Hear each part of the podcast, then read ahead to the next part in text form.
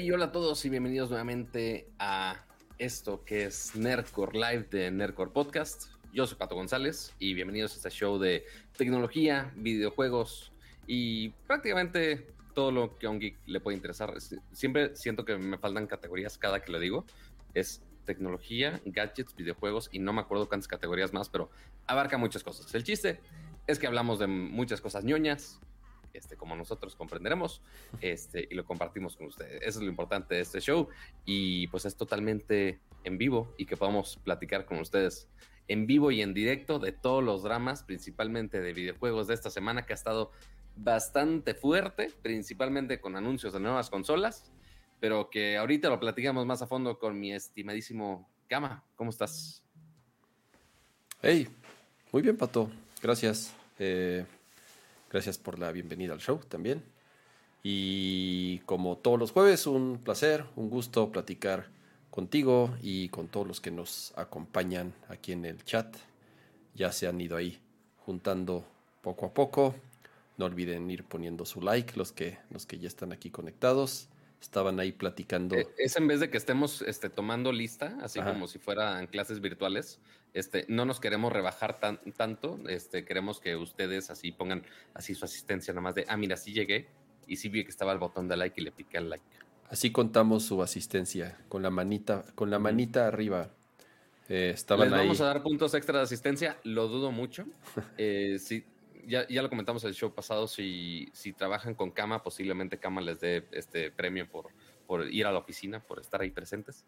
Este, pero bueno, yo, yo sí les doy su, su manita arriba por dar su manita arriba aquí en el, en el en vivo, por más que me dé roña decir el manita arriba o el por, da tu pulgar arriba en vez de like, es como mi, mi, mi, pochencia de Monterrey me, me, me, causa problema, pero qué bonito ver al chat que está por aquí. Bienvenidos a todos otra nueva misión por acá. Y también saludos a Neostrada, que ya por fin se convirtió en nuevo miembro core de, la comunidad de Narcos. Se agradece bastante a todos los que son miembros de la comunidad por acá.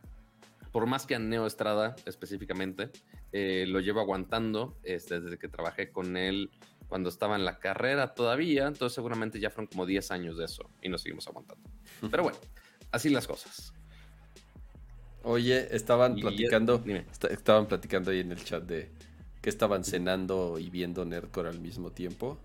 Entonces ahí manden sus fotos de no, no de su cena. Bueno, si quieren mandar fotos de su cena, manden fotos de su cena, pero manden fotos de cómo ven Nerdcore y las las ponemos ahí al al final del, del stream. En vez de poner memes, ahora ahora ponemos ponemos sus fotos. También memes, o sea, de lo que vaya saliendo, pero que vaya saliendo. Pero, ¿qué te iba a decir? Este, gracias, Cristian Godoy, por, esa, por ese super chatzazo de 20 pesitos. Se agradece bastante. Este, no, lo que no he checado es meterme a los analytics de Nercor para ver en qué dispositivos eh, ven el show. O sea, porque yo sé que muchos lo hacen de celular pero yo sé que hay muchos otros que lo ven desde su computadora o lo ven en su pantalla directamente. Póngalo en el chat. Póngalo en, exacto, póngalo en el chat. ¿En dónde lo ven? ¿En la tele? ¿Lo ven en su tele? ¿En su laptop? ¿En su teléfono? ¿En su tablet? ¿En dónde, en dónde acostumbran ver Nerdcore en vivo? Porque a lo mejor la repetición es diferente. Ya los que lo ven eh, en YouTube pues ya ahí lo podrían hacer tanto en audio o en donde estén en su computadora del trabajo o en su teléfono. Pero creo que la experiencia del en vivo, sobre todo si están eh, participando en el chat, porque si lo pones en la tele, pues no puedes estar. Si lo pones en la tele, no puedes eh, estar escribiendo. Sí, e, es, raro la experiencia de cómo está en, la tele y estás chateando. O sea, al menos así me ha pasado en Twitch. Este, que también saludos a los que están por allá en Twitch. Este, yo lo que hago es castear eh, la transmisión a la tele y ya si quiero chatear ya abro mi celular y ya te abro una experiencia nada al menos en Twitch hay una opción nada más de chat este entonces pues ahí puedo interactuar estoy viendo todo este en la tele pero pues bueno habrá, diferentes setups literal para todo hasta para interactuar por acá pero lo, bueno es que están aquí eso es lo importante si chatean, no chatean, si le dan like, no le dan like. Bueno, si, si le dan like, este, los, los queremos más todavía, pero este, el punto es que estén aquí. Pero, ¿qué, te parece, Kama? ¿Empezamos o no empezamos con el dramón de esta semana? Pues, eh, bueno, no, sí, sí, sí hay algo de drama. Más que drama. Drama creo que el que armamos nosotros, ¿no? Por, no, tanto, no tanto lo que sucedió, ni en general, pues como tal, un, un, drama no fue, más, más bien drama fue el que armamos nosotros mismos por el anuncio. Pero yo creo que arrancamos con lo más fresco, o por lo menos lo más cercano, que fue el evento de PlayStation, pero para eso sí, arrancamos con la sección de videojuegos. arrancamos con la sección de videojuegos. Esta videojuegos que está el Starbox poligonal. Starbox. Ya, nada más quería que pusiera la pleca. Solo era recordatorio de la pleca. Oye, eh, arráncate, Pato, en lo que cambio aquí el tema.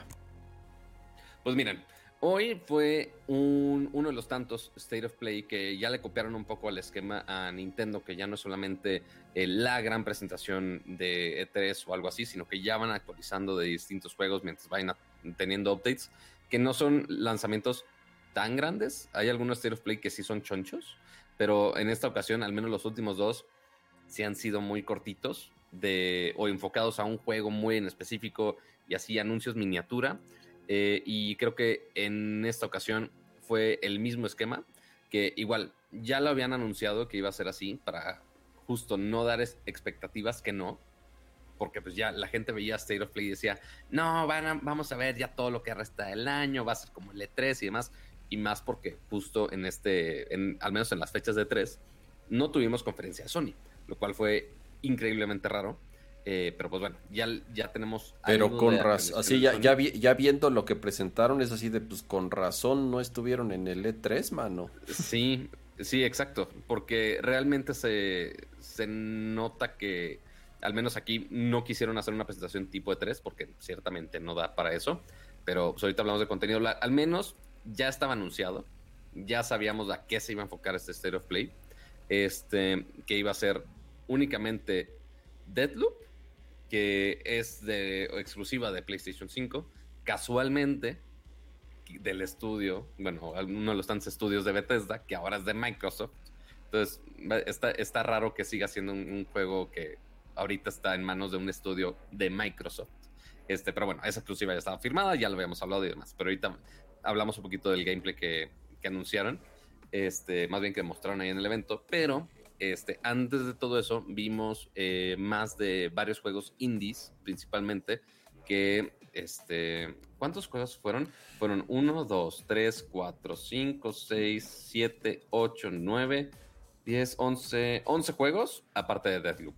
Este, nada más uno que no era así tan, tan indie, este, pero los demás, yo creo que sí. Y me llamó mucho la atención el trailer con el cual empezaron, que yo pensaba que ya iba a ser casi casi una plataforma muerta de parte de PlayStation porque no han dicho nada.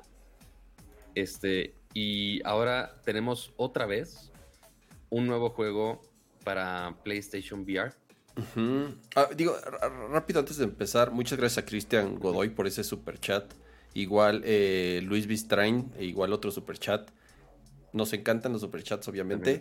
Pero pongan una pregunta, pongan un comentario, algo para que los mencionen. o sea, sí los mencionamos. gracias, Luis, de verdad. Eh, no, es que el Gracias, Cristian. Pero pongan una preguntita o algo ahí, aunque sea, no sé, para darle, para darles algo, aunque, no sé, de vuelta. Es que, Cama, te eh. voy a dar un tutorial. A ver, dime. Este, el detalle aquí que después lo intentas hacer en, un live stream eh, o inclusive aquí en tu, en tu teléfono con tu cuenta de, YouTube, intenta poner un super chat aquí.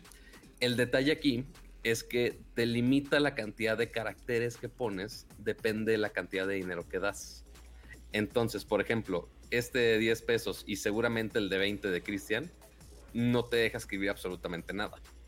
Y no me acuerdo hasta qué cantidad ya te deja escribir. La verdad no me acuerdo cuánto cuánto dinero es el que ya te deja escribir, pero, pero sí, mm. más o menos por ahí va la onda. Entonces, yo lo entiendo, Cama no entendía, es como de, oye, pero ¿por qué me están tirando dinero así nada más? así, me siento sucio. no, estamos haciendo este pues tipo de show, tú eres, tú eres el, tú eres el youtuber, Pato, yo no. Entonces, yo pensé, yo pensé que, que, o sea, que con cualquier super chat ya podías mandar un mensaje o una pregunta o algo. Pero se les agradece, pues de verdad, de verdad, este, eh, eh, muchísimas gracias por, por apoyar el proyecto. Pero bueno, continuemos con, lo que comentabas, eh, Pato. Fíjate que PlayStation VR sí tienen ahí una serie de...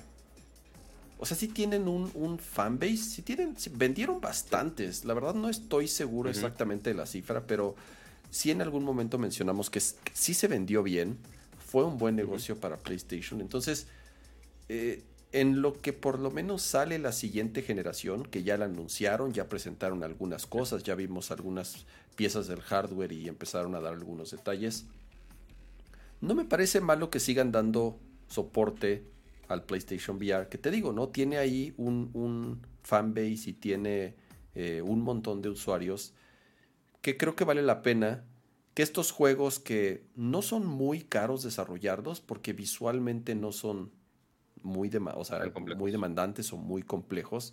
Entonces, eh, no cuesta mucho dinero y mucho tiempo hacerlos, o por lo menos eso parece. No son juegos triple A como tal. Y son ventas aseguradas para todos esos miles y miles y miles de PlayStation VR, de usuarios que tienen PlayStation VR. Entonces, sacan cuentas, dicen, ok, supongamos que un 50%, 40%, 30%, no sé ahí que, cómo esté su matemática para poder decidir si desarrollan un juego o no.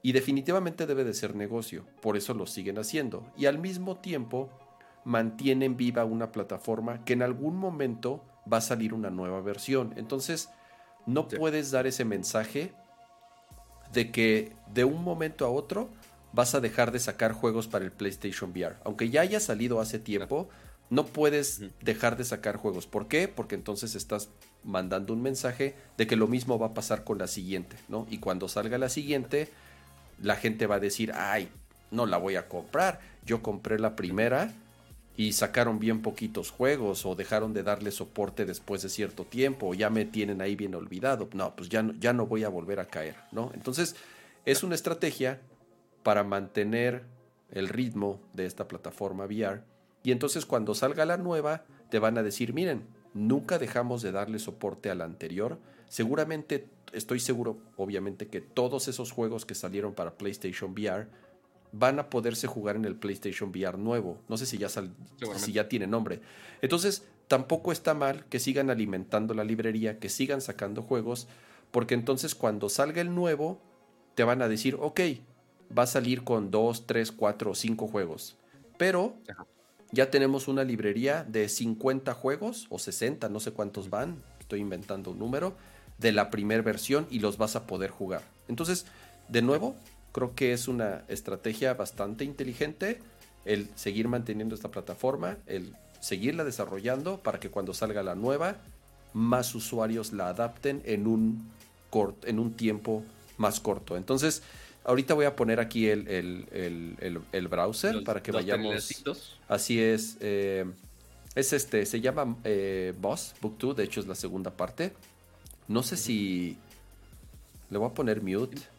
No sé si nos. nos... Sí, yo, creo que no, no debe haber problema. el que podría ser más más este problema podría ser Nintendo, ya saben cómo es. Pero no, de, PlayStation es muy, raro que pase algo así. Pero eh, es esta como franquicia, por así ponerlo, porque ahora pues, ya tiene varios títulos, considerando este. Eh, sí es de los más llamativos para PlayStation VR, que fue de los primeritos, pero también era de los más accesibles, era el que estaba mejor hecho. Entonces sí llamó mucho la atención y hubo muchos usuarios de este juego en específico para PlayStation VR. Entonces, pues bueno, nada más siguieron con básicamente la misma historia, posiblemente algunas mejoras este, y demás. Entonces, igual, en cuanto a gráficos, obviamente no esperábamos gran cosa porque es un, es un juego de VR finalmente, este, que sí demanda mucho más recursos y también considerando que pues, obviamente tiene que, funcionar en Play 4 todavía, que pues sí es yo creo que el caso de uso donde más le podría este, exigir eh, el juego a la consola. Entonces, nada más es más contenido para seguir este, manteniendo la consola, la, digo, la consola, la plataforma viva, este, como dice Kama, y que ya esté lista para la, que ya al menos cuando tengamos la versión de Play 5 ya tengan un poquitito de contenido nuevo, aunque no esté así del todo optimizado. Está, está, la verdad yo nunca lo he jugado, ni siquiera, digo, fuera de este video. Te digo algo, está, está raro, Pato, no parece no parece un juego de VR, o por lo menos tiene mecánicas de un juego de aventura. Comúnmente un juego VR, pues es, es en primera persona. Entonces, por lo que entiendo aquí, lo que no controlas el ratón, sino que controlas eh, la varita mágica o los hechizos que echa, que echa para si no me poder. sí controlas el ratón, pero sí te estás moviendo como alrededor del personaje, pues. O sea, no, no es mm. en primera persona, obviamente, pero sí puedes moverte en ese entorno. Ya. Pues bueno, ese es, ese es eh, con lo que abrieron la conferencia. Eh, Moss Book 2, de nuevo, interesante que sigan dándole soporte a la plataforma. Eh, después anunciaron Arcageddon, Arcageddon, y... Kama estaba muy feliz porque estaba este, viendo todo un showcase de juegos raritos. Este, que no teníamos ni idea ni qué era, ni de qué era, ni qué, y aún después viendo el tráiler no sabemos ni qué son todavía del todo. Este, pero pues, eh, bueno, ahí tenemos que explorar un poquito los títulos, a ver si hay algo rescatable por ahí. Pero entonces, ¿ya, viste el tráiler de este o no, Kama? Ya, ya lo vi, estuve leyendo un poco más de qué se trata. Nada más rápido, dice Edgar González en el chat. Dice PlayStation VR con quién compite. Pues es que la neta no tiene competencia. O sea, por Oculus, yo creo. Pero, ah, bueno, sí, tienes razón, con Oculus, porque tú puedes comprar un Oculus y es standalone, no necesitas una computa no necesitas una computadora para poderlo utilizar. Los juegos de Oculus, sí, creo que cada vez han sido, están mejores y hay experiencias bastante interesantes, pero tienes razón, Pato, creo que Oculus es su competencia directa en cuanto a costos y más o menos calidad de los juegos, sí. Oculus. si no me equivoco, ahorita están que 300 dólares, una cosa así. Sí, o sea, si haces cuentas es más accesible que comprarte un PlayStation 4 más el headset VR, más los controles, más las maracas. Más el headset VR y poner todo el cablerío porque sigue necesitando todavía los cables y demás. Todavía no es la nueva versión, que ya sabemos que tiene su sistema de cámaras. Pero pues sí, ahorita con, con Oculus Quest, la neta, funciona bastante bien. O sea, hay juegos triple, o sea, no sé si triple A. No triple A, pero están bien producidos. No se ven como de celular, tal cual. O sea, no, hay... yo, digo para, para Oculus. O sea, pensando ah, en este de Half-Life, se Alex, Alex, perdón. Este, pero Alex no lo puedes jugar standalone. Alex, ah, para, sí, eso es, para, jugar, Ajá, para jugar a Alex sí necesitas conectar una PC y una PC choncha. O sea, ahí, ahí ya el presupuesto se va al cielo, obviamente, porque ya depende de cuánto gastes en la computadora. Eh, pero si utilizas el, headset, este, el, Oculus, como standalone, sin conectar una computadora, tiene experiencia interesante. Sí, muchos juegos. Recuerden que es Android, o sea, no deja de ser un Android dentro de un headset VR.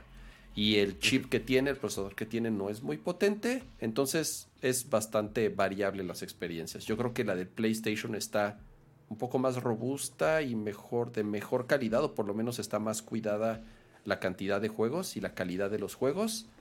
De nuevo, tal vez si el precio es, suficiente para tener Beat Saber sin cables y bailar como mona Exacto. sí, sí, o sea, más que suficiente. Beat Saber, Beat Saber lo describiste perfecto, Pato. Eh, Beat Saber es la experiencia VR tradicional y corre bien en, esa cosa, entonces sin problema. Eh, no es gran cosa. Eh, buena, buena pregunta, Edgar. Regresando al, al, juego de ahorita, este Arcageddon. No, no le agarraba el pedo porque de pronto dije, ¿cómo? ¿Es, es como Fortnite? Y de pronto dije, mm, ¿es como Splatoon? ¿O es como este Rocket League? Porque mira, esa parte, eh, ahí está esa parte, que es como una arena de deportes y tienes que, anotar canastas o goles. no, no, es no es muy claro.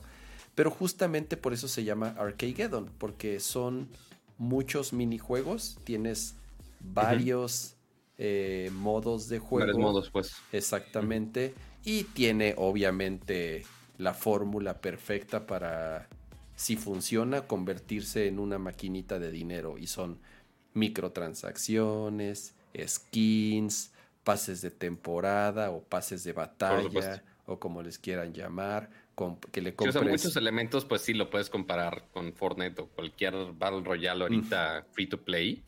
Este, pero pues sí, o sea, está, está basado, perdón, bajado a ese estilo como más iba a decir cyberpunkesco, pero sin menos box. O sea, es nada más, más, más oscuro, más oscuro, luces neones por ahí, muy, este, muy caricaturesco, muy a la Fortnite, este, que esté haciendo daño y muestra los puntos, este, que le quite los ítems ya que lo matas. O sea, sí hay muchas similitudes. Sí, este, agarró, agarró y dijo, dijo, ¿qué funciona de aquí? Me lo chingo. ¿Qué funciona de acá? Me lo chingo. ¿Qué funciona de acá? Entonces, agarró como que las mejores ideas de muchos jueguitos las combinó en este arcade y tal cual, ¿no? Eh, eh, no, no, no puedo opinar mucho porque creo que no soy target, no, no acostumbro a jugar ese, ese... ¿Que no, ¿Que no te has bañado en sangre jugando Fortnite? No, pero, pero, pero eh, fue muy repentino. aquí, no lo sé, este... Es el primer juego... hasta... es el primer juego que hace este estudio entonces, digo, interesante que les hayan dado una oportunidad. Apenas va a salir. Justo iba, justo iba a checar así en el trailer de dónde están los logos del, estudio, ¿quién es? Es, un estudio de qué me hablan. Pero mira, dice Early Access empieza hoy. Hoy, si tienen PlayStation 5, ah. si, tienen, si tienen PlayStation 5, pueden ya este, descargarlo y, y probarlo. Entonces, pues listo. Eh, habrá que ver qué tan buen o mal review les va con el Early Access. O sea, que sabemos que es Early Access, o sea, es como un beta. Este, entonces, hay posibilidad de muchos bugs, pero si ahí lo tienen, ¿quién, supongo que va a ser gratis esa prueba. Estoy casi seguro que este juego, este juego tiene toda la pinta de ser un free to play, de nuevo. Eh, no sé si lo mencionan en algún punto en el, en el trailer, pero tiene toda la pinta de ser un, un free to play. Eh, el siguiente juego que presentaron fue Tribes of Midgar. ¿Qué te pareció este pato? Que la verdad, o sea, la, descripción que viene aquí en el sitio es un action RPG que sale el 27 de julio, o sea, en unos días. Este, y pues la verdad el gameplay, así que tú digas, híjole, me, encantó la idea, que... Pues es pues, diablo, ¿no? La temática en cuarto arte está me, pero pero es, no, le vi gran gracia. Es Diablo. O sea, esta otra, fórmula ya súper probada. Estos como juegos de acción RPG en donde eliges una clase y entonces este, obviamente es un multiplayer y tal cual es ir avanzando, ir subiendo de nivel, ir encontrando loot. Tiene varios modos como survival. Mira, ahí están describiendo que tiene eh, una mecánica que es como un tower, entre un tower defense con un, eh, eh, te digo, survival este en que te van llegando hordas, un modo hordas tal cual. Entonces, igual van a vender temporadas. No estoy seguro si este también es free to play. No dices el Híjole, parece. al, al, menos este sí es para Play 4 y Play 5. Mínimo. Sí, exacto. Play 4 y Play 5. Entonces, de nuevo, visualmente, pues no es así que tú digas muy next gen. La diferencia next gen, para variar, va a ser pues, mayor resolución, más FPS y listo. Son juegos, insisto, ya con la fórmula súper probada, pero también que hay muchas opciones. O sea, hay 10, 15 juegos muy similares a es, con estas mecánicas. Aunque este se ve un poco más rápido, un, sistema más de acción como tal. Pero bueno, en lo que sale Diablo, que todavía le falta, le falta mucho, podría ser una opción interesante porque en consolas también no hay tantos juegos. Son más, o sea, a lo que voy, este tipo de juegos son más de PC y son más comunes que, haya, que, haya en PC. Entonces, pues, eh, no está mal tener por lo menos para consolas juegos de este estilo porque sí, no hay, no hay tantos. Eh, Pero igual, de, este, ¿quiénes son los developers? ¿Sabemos?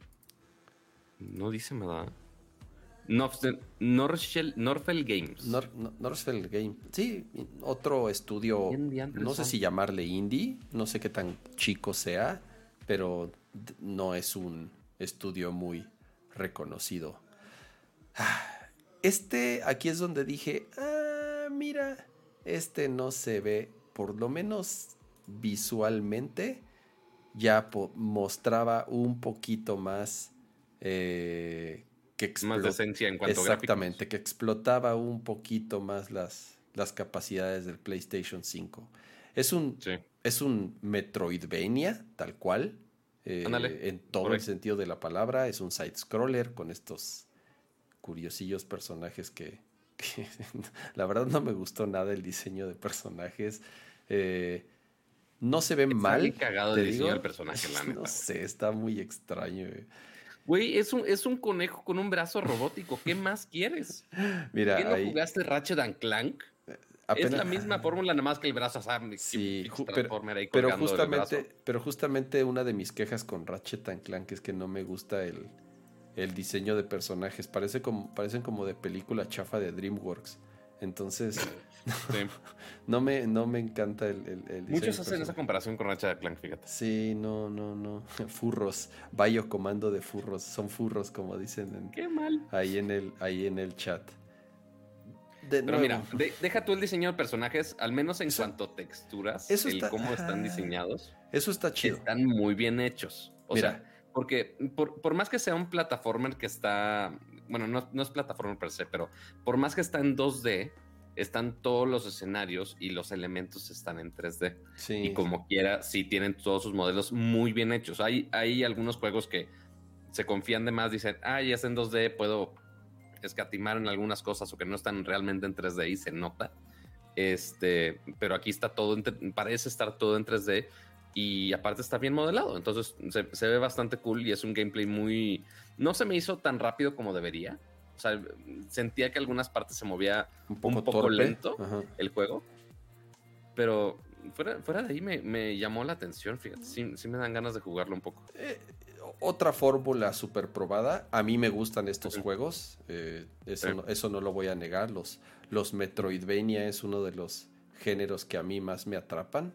Y los escenarios se ven chidos. Mire, eh, ahí, se, ve, se, ve, bien, como dices, ¿no? los modelos, las texturas, los backgrounds en 3D, a pesar de que el juego es en 2D. Ahí de pronto, mira, si te fijas, eso parece como de Resogun, ya así, mil balas volando por todos lados. exacto. Pero eh, aquí por lo menos decías o algo de gráficos un poquito más detallados.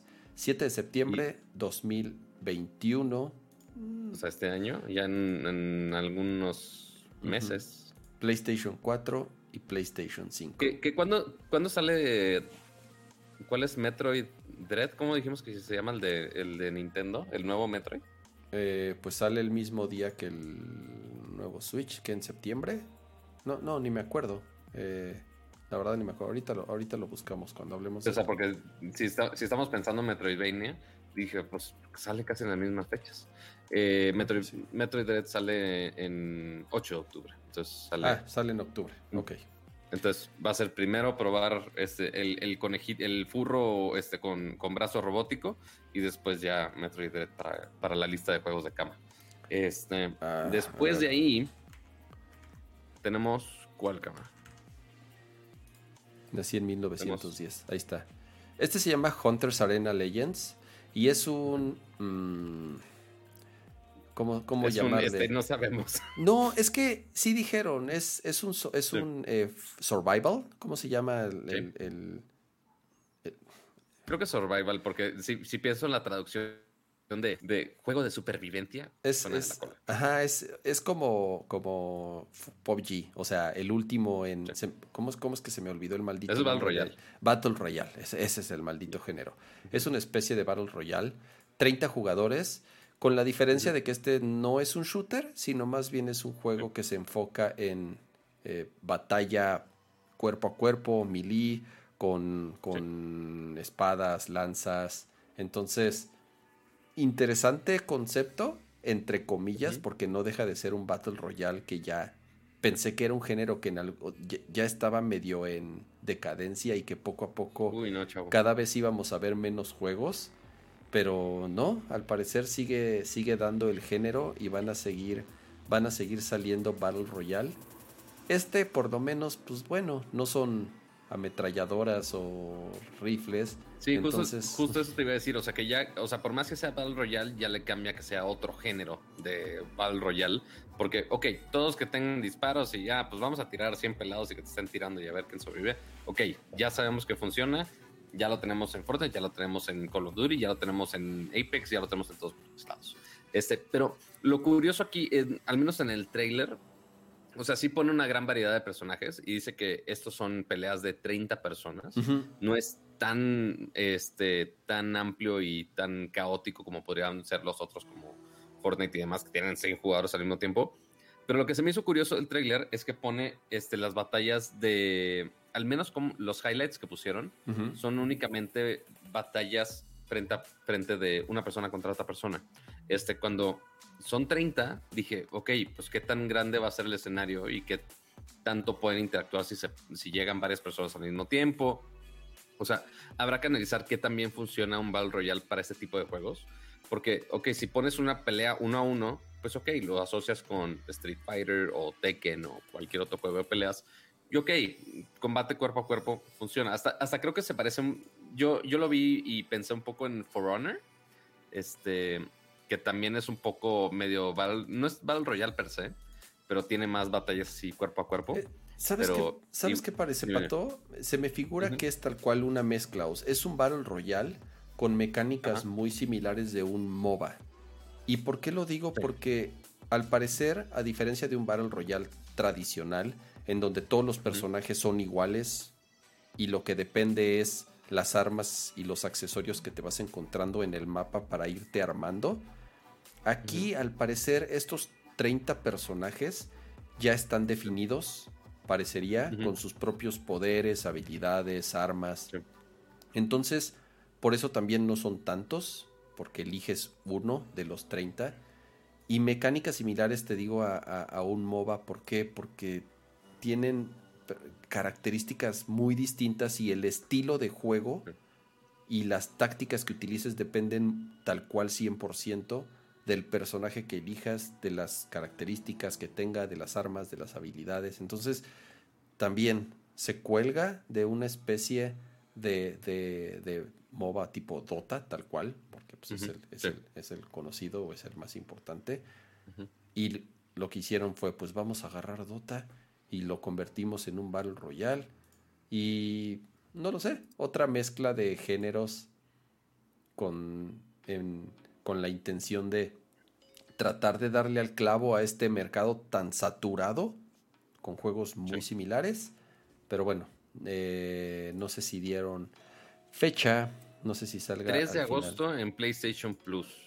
Que el hecho que digan PlayStation Plus me hace pensar es que, es gratis. Free to play. Otra, te digo. Free to play. Te van a vender ropitas y te van a vender bailes y te van a vender este los pases de temporada y los Battle Pass o lo que sea.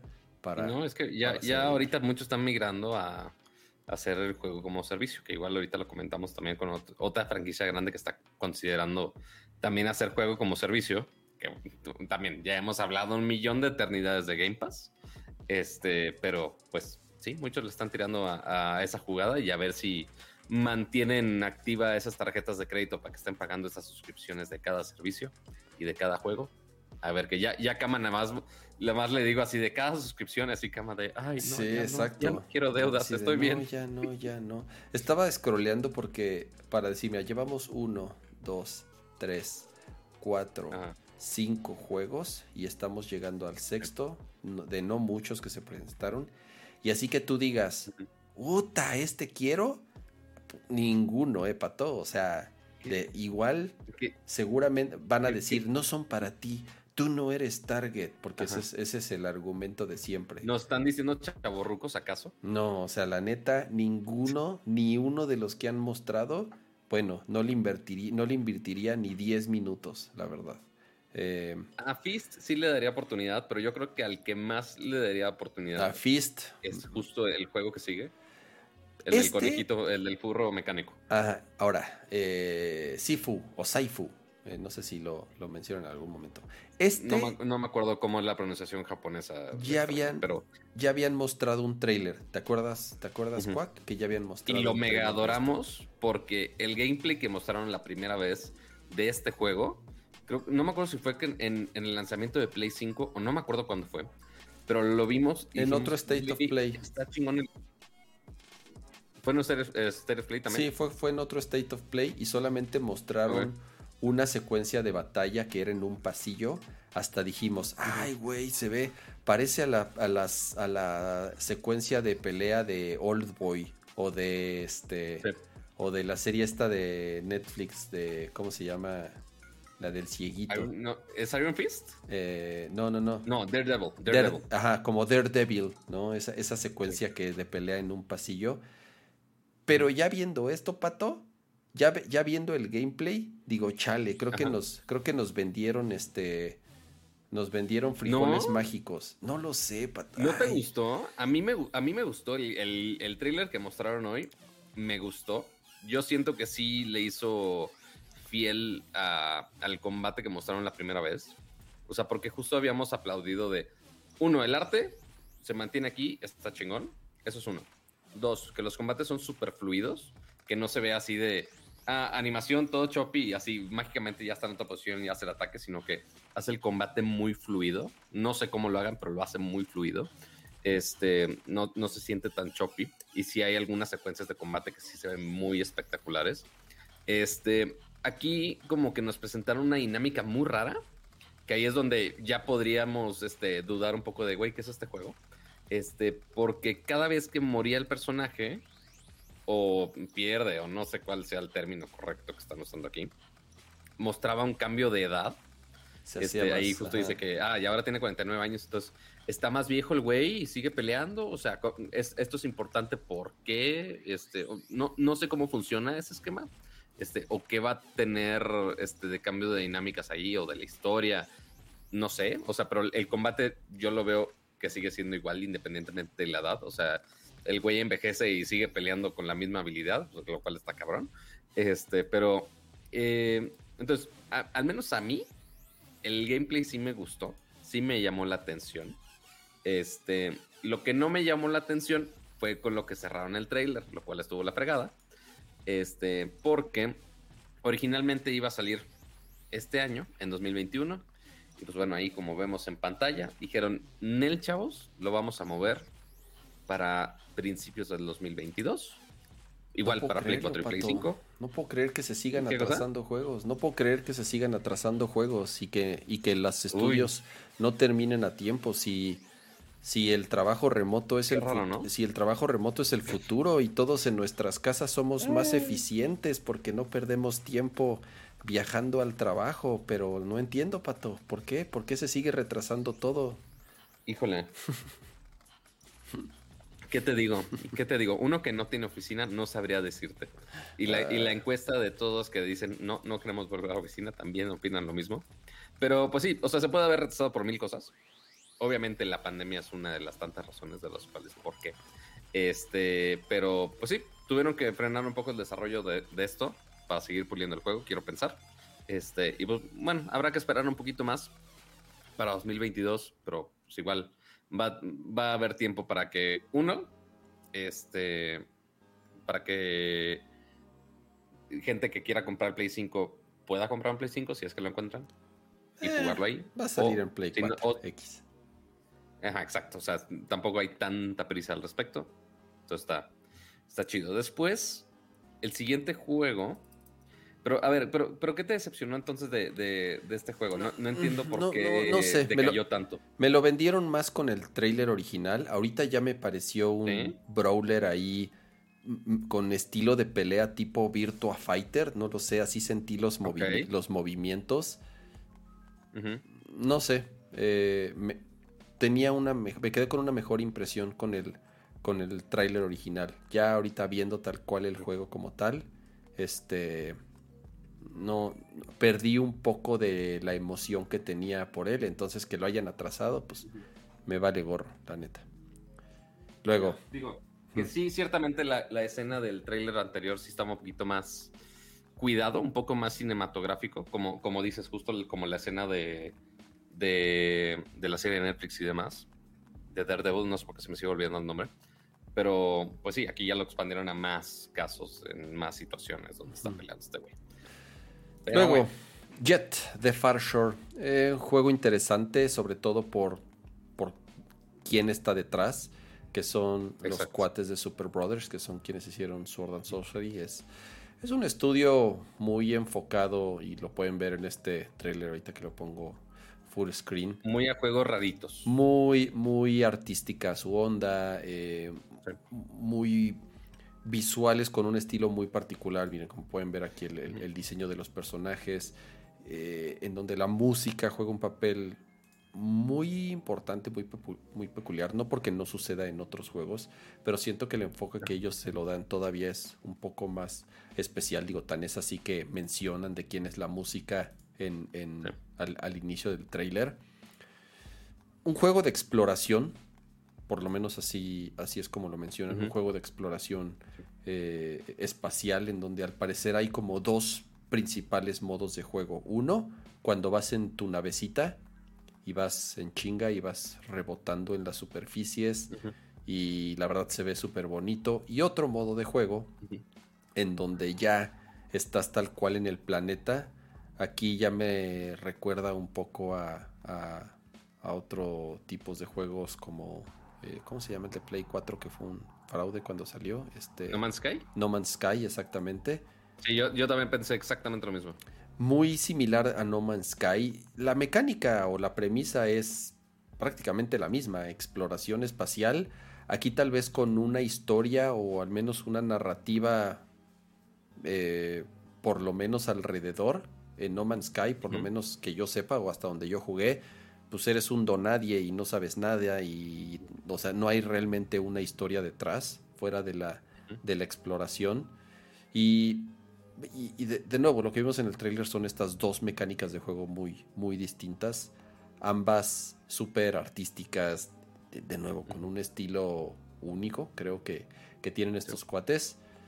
Ah, eh, yo jugué los, los, juegos anteriores de ellos.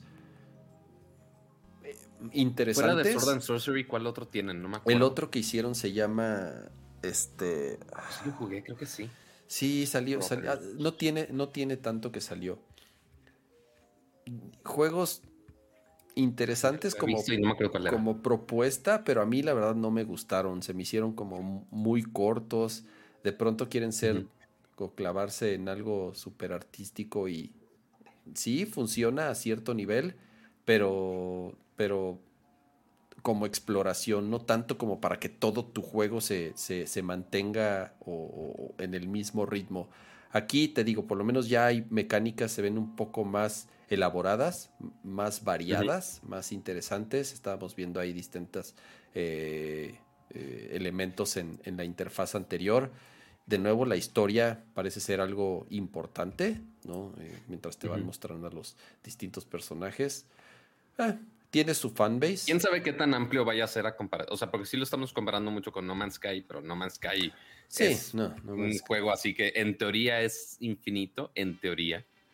Este, pero pues en este juego seguramente si quieren hacer una, historia más centrada y que tenga más peso, tendrá que ser una experiencia mucho más lineal. No entiendo pues, por qué la nave, no entiendo por qué la nave va rebotando por todos lados. No tengo idea. O sea, ubicas que parte de la mecánica y todo el tiempo nos están mostrando a la navecita rebotando. O sea que no puede volar derecho la pinche nave y ya, porque tiene que ir rebotando con todo. Eh, de nuevo, quiero pensar. quizás sea una manera muy. Muy loca, pero que funcione. Es parte de las mecánicas. O sea, sí es parte de la mecánica, obviamente, pero eh, estoy pensando que si fuera una nave espacial que nada más estuviera así flotando nada más hacia el infinito, pues, ok, tú no tendrías que hacer nada y eventualmente te aburrirías. Mira, si mezclas esa exploración espacial y que al mismo tiempo tengas que tú picarle cada rebote para que tu nave siga volando, sería una manera de mantenerte haciendo algo y que no te duermas mientras estás jugando. Quizá. El, el, el, algo por ahí. el concepto está bien chingón. El, logo, el logo está increíble. Eh, mira, como diseñador, lo agradezco. Como videojugador, si es medio. Entonces, este, hueva. Bueno, es igual como Sword and Sorcery, o sea que sí es, una, es una obra de arte. o sea, sí, pero, más que juego es una obra de arte. Pero yo me estaba durmiendo, güey. Lo estaba jugando y me estaba durmiendo, güey. La neta. ¿No? Pero sí, si te enfocas y te pones así en tu modo este, si te pones así tu cuello de tortuga hasta acá, lentes hipster y demás, y te pones de, a, fumar una pipa, así de, no, es que esto es arte. La chica, ok, güey, pon, tú que lo disfrutes. Pero la música, eso sí, está chingón. O sea, fue, fuera y dentro del juego, está muy chingón. Hubo muchas noches seguidas que literal intentaba dormir con el, con el playlist de, ese juego de Sword and Sorcery. Si no lo han escuchado, escúchenlo, por favor. Sí, está bien chido. Este, en su plataforma de streaming favorita. Este, y seguramente con Jet van a hacer algo muy similar. Eh, este, muchas gracias, Sergio Cantú. Eh, rápido, muchas gracias, Sergio Cantú. Dejó un, super chat. Él sí mandó un mensaje. Gracias por las horas de entretenimiento, cama y pato. Nombre de Sergio. Gracias. gracias, gracias cultural. Eso no es un pato. Eso es un pollo. ya hay un emoji de pato. Bendito sea el Señor que ya tenemos el emoji de pato, así que respeto al emoji de pato. Pero gracias. Este, no, y, curioso, yo pensé que los, este equipo de, Super Brothers habían sacado más juegos. Y ahorita en el sitio, literal, nada más tienen esos dos: Sword and Sorcery y Jet the Far Short. Ah. No tienen otros. Aunque, según yo había visto su logo en algún otro seguro. Ajá, yo pensé que. Yo también tengo, así el. ¿cómo, se llama? El Mandala Effect. De haber visto más de ese logo, pero. Ok, pues es, es lo que hay, chavos. Este. Ah, no, ya vi. Eh, está el. La música de ellos está en Below. También. ah, Below, es, el, es el otro. Pero no lo hizo Super Brothers. Es el que yo decía. Below es el del monito que, que, se mete una cueva y es una especie de dungeon crawler que vas avanzando y es medio RPG de acción. Igual, estilo muy similar, muy artístico. Eres un monito chiquitito. Te metes una cuevita y vas bajando. Este eh, que también se tardaron. Capibara Games, pero con música de estos güeyes. Ah, Capibara. Es que los de Capibara también son muy similares. Muy, muy. me, estaba confundiendo justamente con, con ellos. Pero pues bueno, es su, su segundo juego apenas. Eh, uy, se tardan un chingo estos güeyes en hacer. Este, es, que es una obra de arte. Es una obra, Pato. Tú no, tú no sabes, Pato. ya, pasemos al siguiente. Eh, Demon Slayer. Demon Slayer es. Ah, maldito mosco. Este, por, por, más que sea buen juego o no, va a romper madres en ventas por el simple hecho de ser Demon Slayer. Al menos ahorita en este momento. Quiero pensar. Pues es uno de los animes más exitosos en los últimos años. Y además es la película más exitosa en la historia de Japón y una de las películas de anime que más dinero han generado en taquilla en, en la historia. Entonces Sí, es, una, es un juego, bueno, es una serie, un anime, una franquicia con, con muchos fans. Pero el juego, Pato, híjole, parece, parece de el esos... juego, porque no, manches. No, sé qué sea, si esto es un, un tech demo o qué diantres es esto. Literal, del, o sea, pon tú el combate, los personajes, o sea, el estilo del arte sí refleja muy bien el anime, está muy cool, está muy bien hecho eso, pero el juego, el combate, pues eh, es un hack and slash de, lo que hay. Pero se me hizo súper curioso que únicamente mostraron las peleas en un solo sandbox, en una, sola, es una sola cajita oscura. Sí. Y así, ahí son todos los combates. O sea, básicamente están diciendo, no tenemos nada más que los güeyes peleándose. Es lo que hay. Ese es el reglo, se acabó. Sí, pero esos juegos de licencia, esos juegos de licencias son como los juegos que salen de pronto de, películas de Disney, ya sabes, que parece que, bueno, pero que bueno, ves por ejemplo los de Dragon Ball y la neta son muy buenos en cuanto en cuanto gameplay y también visualmente sí han estado muy chingones. Pero juegos de Dragon Ball, Pato, llevan 30 años saliendo, o sea, desde el Play, desde el, mira, voy a decir PlayStation 1, pero yo no sé si incluso en Super Nintendo salió un juego de Dragon Ball en Japón, porque en una de esas... No me acuerdo. Porque a lo mejor en una de esas sí. Digo, yo el primer juego que jugué de, Dragon Ball fue Dragon Ball Z, el de peleas en PlayStation 1. Y pues estamos hablando, Pato, que fue hace, no sé, 25 años, hace un chingo. O sea, juegos de Dragon Ball tienen toda la vida saliendo. Eh, ay, no sé. Eh, creo que no le hace justicia al anime. Yo no he terminado de ver el anime, también eso es. Hay un juego del 86, The Fuck. ¿De Dragon Ball? Dragon Ball, Dragon Daihikyo del Super Cassette Vision. Ay, cabrón, no, pues imagínate. Whatever that fucking means, güey. Pero sí, y también hay uno para el, para el NES. También hay uno para el NES. Sí, mira, ahí está. Dice que sí salieron varios de Dragon Ball en Super Nintendo. Te digo, sí, sí hay de Dragon Ball de Super Nintendo de peleas. Ahí está. ¿Qué diantres es el Super Cassette Vision, güey? No sé. Voy a tener que, que, buscar después porque si no nos vamos a extendernos aquí a mil horas. Y seguramente si, si menciono, ya, ya van dos días seguidos que podría, si Artemio me ve, me, me, me escupe y me deshonra. Entre ayer desarmando mis Joy-Cons y rompiendo uno, este, y, y, que no sepa qué es el Super Cassette Vision, yo creo que sí me pega. Mira, me, este hubieras, dicho, Pato, yo aquí tengo. Ay, ¿dónde está? ¿Dónde lo dejé? ¿Qué cosa? O sea, yo ya de plano tengo un este un kit así listo con refacción, o sea, un kit con refacciones, herramientas, de todo para, arreglar, para arreglar Joy-Cons. He arreglado tantos Joy-Cons así, no nada más míos, sino así de... Ya, compré mi, kit chino de arreglar Joy-Cons. Ándale, haz de cuenta. Sí, sí, sí, así de tantos Joy-Cons que, he arreglado.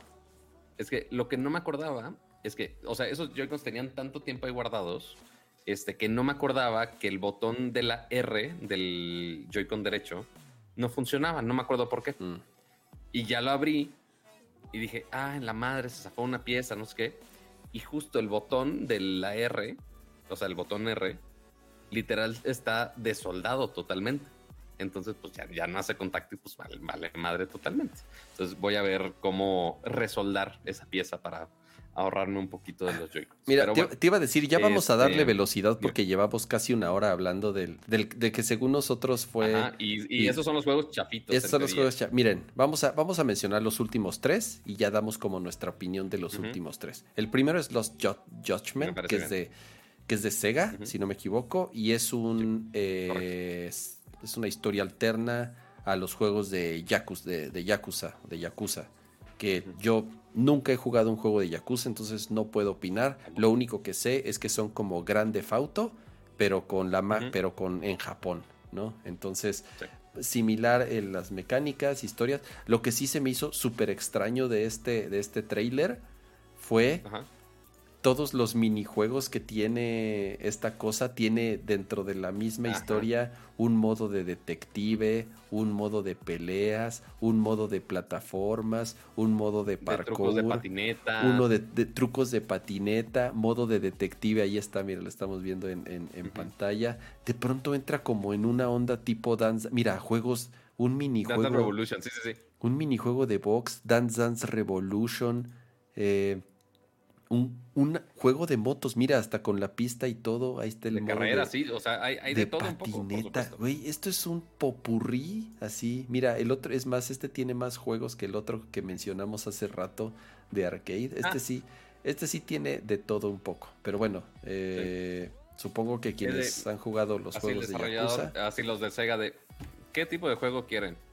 Pues de todo un poco. Ah, pues mete de todo un poco al pinche juego. Pobre Lo que, ¿sabes? Me llamó muchísimo la atención de ese juego, de ese trailer. Mm.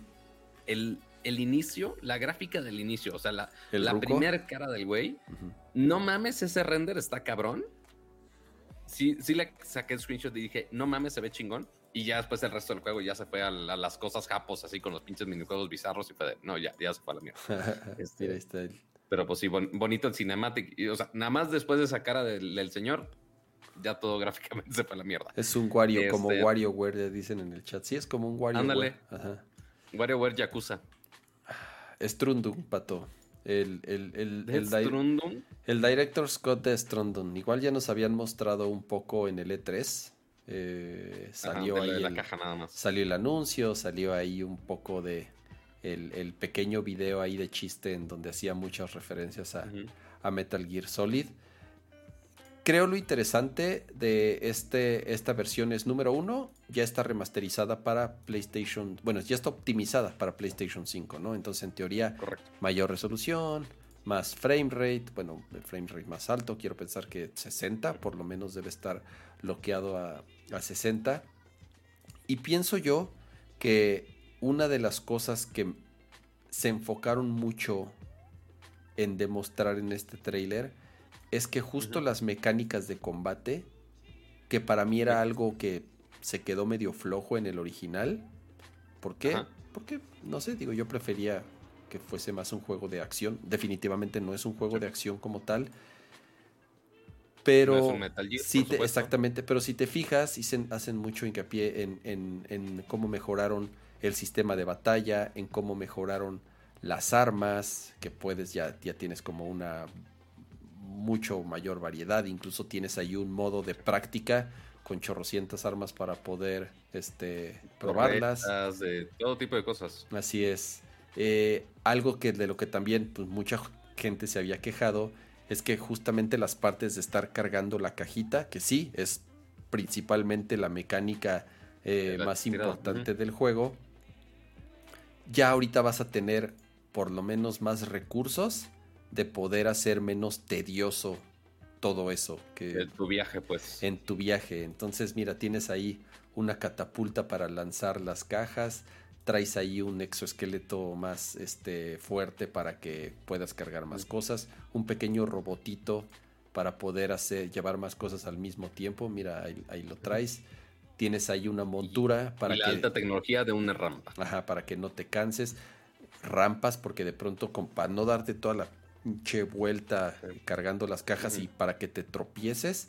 Entonces, mira, ahora ya vas en la moto y puedes poner una rampa y ya te evitas 40 minutos de estar ahí caminando con este con las cajas. Y de pronto y aquí es donde se volvió medio loco y dijo, "Voy a meter voy a meter un modo wipeout."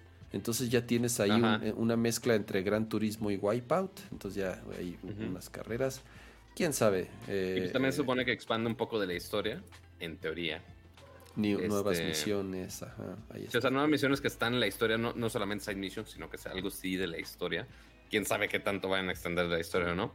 Y una duda que dice Yamaser en el, el, chat: ¿Cómo puede existir un Director Scott si él es el director y el productor del juego? Es lo que decíamos la vez pasada cuando lo presentaron. O sea, ¿qué no lo dejaron hacer la vez pasada? ¿Qué no se dejó? O sea, que él mismo, él mismo hizo todo y, y entonces ya se vio al espejo y dijo así. Y que como quiera no le gustó. Lo cagaste. Te voy a dar otra oportunidad. Entonces agarró y, y él mismo se puso a hacer otro juego. Whatever. No, bueno. Y cerraron, pues. finales de este año. A finales, finales de este año. Septiembre 24. Eh, hay un precio especial para quienes lo hayan comprado el original en PlayStation 4. Solamente vas a pagar una fracción para poder hacer el upgrade. Y si no compraste el original, pues sorry, vas a tener que comprar este a precio completo.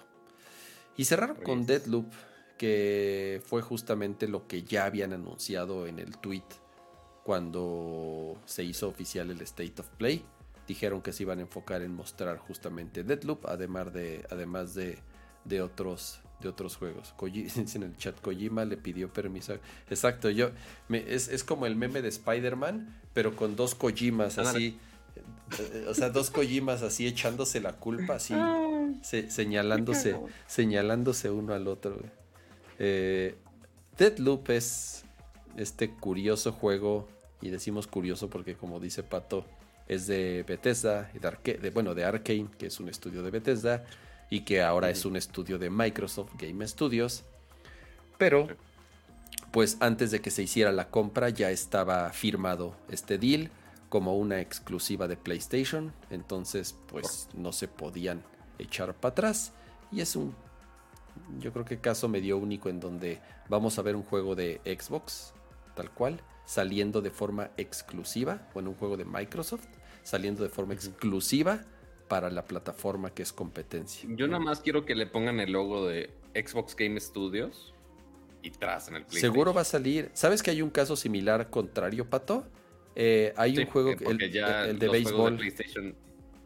ah, el de béisbol, por supuesto, claro. no, no, que, que salió para, para Xbox, eh, el de MLB The Game, así se llama, que es de PlayStation Studios. Entonces, si tú pones ese juego en el Xbox, sale el logo de PlayStation. Y ahorita podría suceder lo mismo, pero viceversa, no sabemos ahí. Porque si te fijas en el trailer, en ningún lugar, en ningún punto sale Microsoft Game Studios, ni Xbox Game Studios, ni Xbox Games, ni absolutamente nada. Dice Bethesda y Arkane. Entonces, quién sabe ahí cómo va a estar. Mostraron algo de historia, obviamente, ya pusieron más gameplay. Yo nada más voy a decir lo mismo. A mí no me gustan los shooters de Bethesda. Y lo confirmé viendo este trailer. Son yankee shooters, güey. Se ven lentos, se, ven toscos, se, ve que las, los disparos, las, la mira no es muy precisa, las mecánicas no se me hacen muy hábiles, siento que el mono se mueve lento, se mueve pesado. Eh, ok. Es, yo sé que tienen, Arkane tiene muchos fans, no sé, ni se hable de Bethesda, a mí no me gusta, no me interesa en lo más mínimo Deadloop ¿Por qué? Porque he intentado jugar juegos de Arkane, de Bethesda, y a mí no me gustan. No sé, Pato, ¿tú lo vas a jugar? Sí, o sea, porque yo lo que vi, o sea, que no he jugado, o sea, lo comparan mucho con Thief, por ejemplo, que tampoco he jugado, pero, o sea, nada más viendo el gameplay, uno eh, te dice que es, es parecido a un roguelike, que hay cierto número de voces este, pero están en loops distintos, o sea que si te mueres empiezas un nuevo loop, entonces puedes comprar ciertos upgrades para que se mantengan esos, este, esas mejoras o ciertas armas en el siguiente loop. Este, y mezclaba dos cosas. Al principio, cuando entras a cada zona es, ah, vamos a jugar como si fuera un Splinter Cell, así medio sneaky, vamos a ver qué trampas puedo hacer de manera discreta y ya que agote todas mis, mis opciones, ok, ya me, ya me pongo a disparar a lo bestia. Este, y aquí, ahí cada seccioncita, pero sí, como dices, al inicio puede ser muy lento e inclusive la parte donde ya empiezan los disparos, como que ya empieza como el caos de la pelea, igual sigue siendo lento. No tan, no tan lento, obviamente, como las otras etapas, pero para un shooter sí es lento. Pero que, pues bueno, aquí al, menos lo estamos mostrando como modo historia según yo también algo estaba mencionando de multiplayer ahí, pero no sé cómo vaya a funcionar el multiplayer con este tipo de dinámicas. Mm. Este, pero, híjole, yo al menos yo tendré que darles oportunidad. Sí me llamó la atención el, la mezcla de del estar calculando la estrategia y después ya disparos, pero yo sé que a muchos sí le podría causar problema que un juego de shooter sea lento. O sea, yo, yo lo pensaría más como un un shooter puzzler, casi casi, de, ok, está tu setup con ciertos enemigos, ok, ¿cómo puede ser la mejor manera para abordar esa, esa sección? Pero pues habrá, habrá muchas personas que no buscan eso de un shooter. mira, e, en el chat mencionan que no Doom es un shooter de Bethesda. Sí, pero Doom realmente es de ID y Doom es Doom desde antes de Bethesda. O sea, yo hablo de los shooters de Bethesda más como Fallout, ya sabes, eh, y como este justamente, y de nuevo, eh, eh, es, ese movimiento o como Skyrim, que ya sabes, es como, a mí se me hacen lentos o torpes o pesados, ¿no? de verdad no sé cómo describir ese sentimiento. Doom, Doom es diferente, porque Doom, te digo, Doom es de... Sí, o sea, Prey lo jugaste. Prey, Prey es de, es de Arkane, es de este estudio, justamente. Sí lo intenté jugar en PC, pero me pasó lo mismo. Algo tienen las mecánicas de disparo que no me, no, no me, no me atraen, no me atrapan. Eh, sí, Doom es diferente, pero, pero Doom es otra historia. De, este estudio de específico, perdón, de, este estudio específico de Bethesda, es básicamente toda la serie de Dishonored y Prey. Después Prey, Prey y después ahora con Deadloop. Es básicamente todos los de Arkane. Así es. Sí, obviamente Bethesda sí es totalmente distinto. Sí, exacto. Entonces, de, nuevo, no, no, no, no, no me atrapan las mecánicas de disparo de, de este tipo de juegos. Entonces, por eso no, no me llama. Mira, visualmente se ve muy bien, la dirección de arte se ve bastante interesante, pero por las propias mecánicas, me refiero al, feeling de las mecánicas de disparo, a mí no me encantan. Y cerraron con la fecha. ¿Será que se pudiera si se pudiera combinar el, la dinámica exclusive. Ah, algo decía de PC. Decía, mira que. Eh, ahí está. Dice exclusivo para consolas, pero también estará disponible en PC. Entonces, bueno, pues PC ah, es de Microsoft, entonces ahí está. La única diferencia es que lo vas a poder jugar en Windows y en consola, pues sí, a fuerza lo vas a tener que jugar en un PlayStation 5.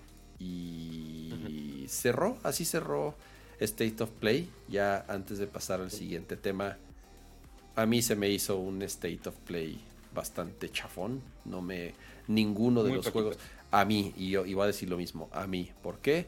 Porque ninguno, absolutamente ninguno de los juegos que presentaron es algo que piense comprar o que piense jugar, eh, al menos con las impresiones que me quedé ahorita.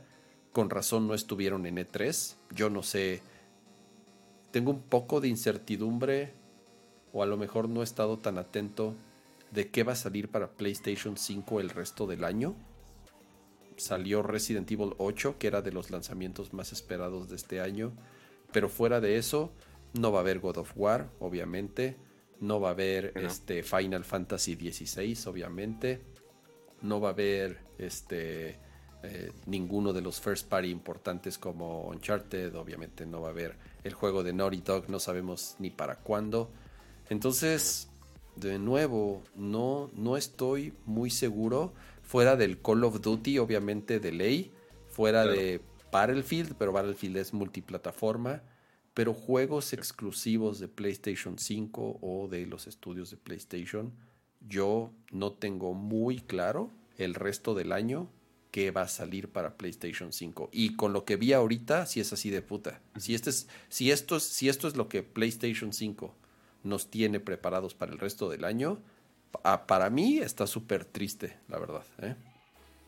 Un, poco, sí, porque yo creo que quemaron y apresuraron un poco esos títulos de lanzamiento exclusivos este, para, justo para el lanzamiento de Play 5, porque justamente cuando empezó la guerra de consolas, decíamos, oye, pues sí, va, Xbox va a sacar su consola nueva, pero ¿con qué juegos nuevos o qué exclusivos?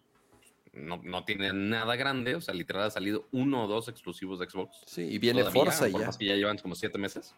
¿Cómo? Y viene Forza y ya. Y viene Forza y viene, y viene Halo Infinite. Ah, Halo. para le contar. Si es que sale este, este año, ¿eh? Porque así que tú digas confirmadísimo para este año, no. Sí, no, tampoco, tampoco hiper mega confirmadísimo, pero pues bueno, al, menos viene algo así, al, menos anunciado para Holiday. Este, pero, este, del otro lado, con PlayStation, pues justamente les aplaudíamos de, ah, güey, si hay algunos juegos que dices, ok, es, esta experiencia nomás la puedo tener en Play 5, qué chingón, qué padre. Este, por ejemplo, ahorita el, último Ratchet, que sí está cool, este, que sí es muy buen juego, este, pero pues ya de ahí, pues ya quemaron la gran mayoría de sus balas. Este, y obviamente esas balas, pues ok, las guardaron para ahorita, pero justamente aquí va, va a pegarle a PlayStation todo ese retraso de desarrollo que justo vino con la pandemia. Y pues quién sabe si fue una buena distribución de su parte de los juegos, este, que ciertamente les ha ayudado para que el Play 5 siga estando agotado ahorita. Em, y a ver si para más adelante este, tendremos que ver ya después los resultados. Si esa distribución de juegos le funcionó a Play 5 o no le gustó, o no le, eh, le sirvió a Play 5. Pero pues ahorita para la segunda mitad del 2021, quizás estemos un poco flojos en juegos y lo único que queda es Deadloop y también este eh, Horizon Forbidden West. Eh, también es de este año, si no me equivoco. Este, sí, Horizon. mira, Horizon sí es de los, de los lanzamientos fuertes de este año. Pero lo platicamos cuando, cuando, cuando, lo, cuando hablaron de ese juego en, justo en un State of Play. Va a salir también para Play 4. O sea, no es ese gran lanzamiento de PlayStation 5 tampoco. ¿Por qué? Porque si tienes un Play 4 pues igual lo vas a, o sea, no, no, no, no es necesariamente un juego next gen, está lejos de ser un juego next gen. Entonces, mm, de nuevo... Y que notemos que también dicen que finales 2021, pero no tenemos fecha exacta todavía de Forbidden West. Entonces podría pasar inclusive lo mismo que, que dices ahorita de, de Halo Infinite. O sea, podrían decir los dos de, oye, finales de 2021 y después al final de cuentas se den cuenta de, oye, pues no salimos para 2021, güey, ni pedo. Pues sí, vamos a estar jugando, como dice Alex Montreal, el remaster de, bueno, la versión optimizada de Ghost of Tsushima, la versión optimizada de Strundun. O sea, vamos a estar rejugando juegos de la, de la generación anterior. Correcto. Hubo lanzamientos y, y muchos van a seguir jugando con la versión anterior porque ni siquiera se puede comprar todavía la versión nueva. Claro, entonces eh, la segunda mitad del año, y ahorita también hablamos de, de, de Nintendo, y, también platicando, eh, más bien retomando lo que, lo que presentó Microsoft en el E3 para el resto del año. Es una segunda mitad de año, Pato, bastante bajona, ¿eh? eh, eh yo estoy, incluso, creo que apenas ahorita, digo, a pesar de que la época fuerte, o por lo menos lo más drástico del, del COVID fue más, más el año pasado que este, por lo menos ahorita este año ya, eh, gracias a la vacunación, pues eh, podríamos decir que, que, han mejorado un poco las cosas. Eh, pero se ve que ahorita es cuando ya está pegando de verdad todo el retraso que tuvieron los estudios el año pasado por causa de COVID. Entonces, no hay grandes lanzamientos, o por lo menos a fin de año, que es cuando salen los lanzamientos importantes. Oye, ¿sabes qué? Está sonando Spotify con una con un track acá que sí nos van a, a, banear, ¿eh? Si quieres, si quieres mueble ahí mientras. Ya, ya, ya me regresé. Así Kanye West, no sé por qué. No, espero hayamos hablado suficiente para que los sistemas de YouTube no nos cancelen el evento. Pero mira, de, lo que queda de 2021, al menos para Play 5, queda Kina Bridge, of Spirits, eh, el, Zelda mágico, Riders Republic, ni idea, tu juego favorito, Life is Strange, True Colors, este, Deathloop, Rainbow Six Extraction, que igual no es nada más de Play 5, Far Cry 6 también, que tampoco es nada más de Play 5, Back for Blood también es multiplataforma, este, Battlefield, Guardias de la Multiplataforma. El juego de, el juego de, Anapurna, Stray, el, gatito con mochila. este que sale en octubre. Ok, no sé si sea exclusivo, eh, pero pues así que tú digas qué, espectacular lanzamiento, tampoco. Ghostwire Tokyo, que también es de Bethesda. Octubre 2021, aquí dice. Multiplataforma. Y bueno, ya, sabemos qué jugar este el fin de año. Podemos jugar el remaster de, de Grande Auto 5 por como décimo año consecutivo. y yo, yo, espero un juego este año y lo dije desde la vez pasada. Battlefield. O sea, yo sé que voy a. Yo sé que el, el 90% de mis horas de juego lo va a consumir Battlefield en PC. Porque es lo que más me porque, gusta. Ajá, justo eso te iba a decir, ni siquiera en Play 5, vas a jugarlo en PC. Lo va a jugar en PC, ¿no? Y Destiny 2, y sigo jugando Destiny 2 y es y va a seguir siendo, vas a, vas, ya va a salir el crossplay. Entonces, pues nada, eh, eh, yo voy a regresar como a lo mismo de siempre, a menos que sí, sí jugaré Metroid en Switch. Pero, pues bueno, ahorita, ahorita hablamos del, del Switch. Pues bueno, eso fue eh, el State of Play quiero pensar que habrá. Dos horas en el State Así es, nada más, nos, nos, chutamos una hora en el State of Play. Mira, Pati, traemos un chingo de temas. Pero bueno. Este... Y, me encanta que nada más puse, puse, nosotros ponemos el timecode para poner las secciones en, el stream. Y dije, ah, güey, ¿qué tanto nos podemos tardar con State of Play? Son puros juegos raritos y Deadloop. ¿Qué tanto nos podemos tardar hora y media después? Voy a tener que seccionar cada parte de esto. Pero bueno, ya ves, así las cosas. Eh, pasemos. Pasemos a, los temas más controversiales. O sea, deja tú, si, si esto dio de qué hablar de PlayStation, creo que, híjole, vamos a hablar bastante más, yo creo, de el gran lanzamiento de Nintendo, el lanzamiento sorpresa. ¿Ya, toca hablar de lanzamiento sorpresa o no? Pues ah, un, día muy extraño que fue el día martes. Eh, me desperté y comúnmente de las primeras cosas que hago, en lo que, en lo que reacciona mi, mi, mi cerebro y mi cuerpo se quiere levantar. Eh, obviamente. No había visto el tema que le pusiste. Este.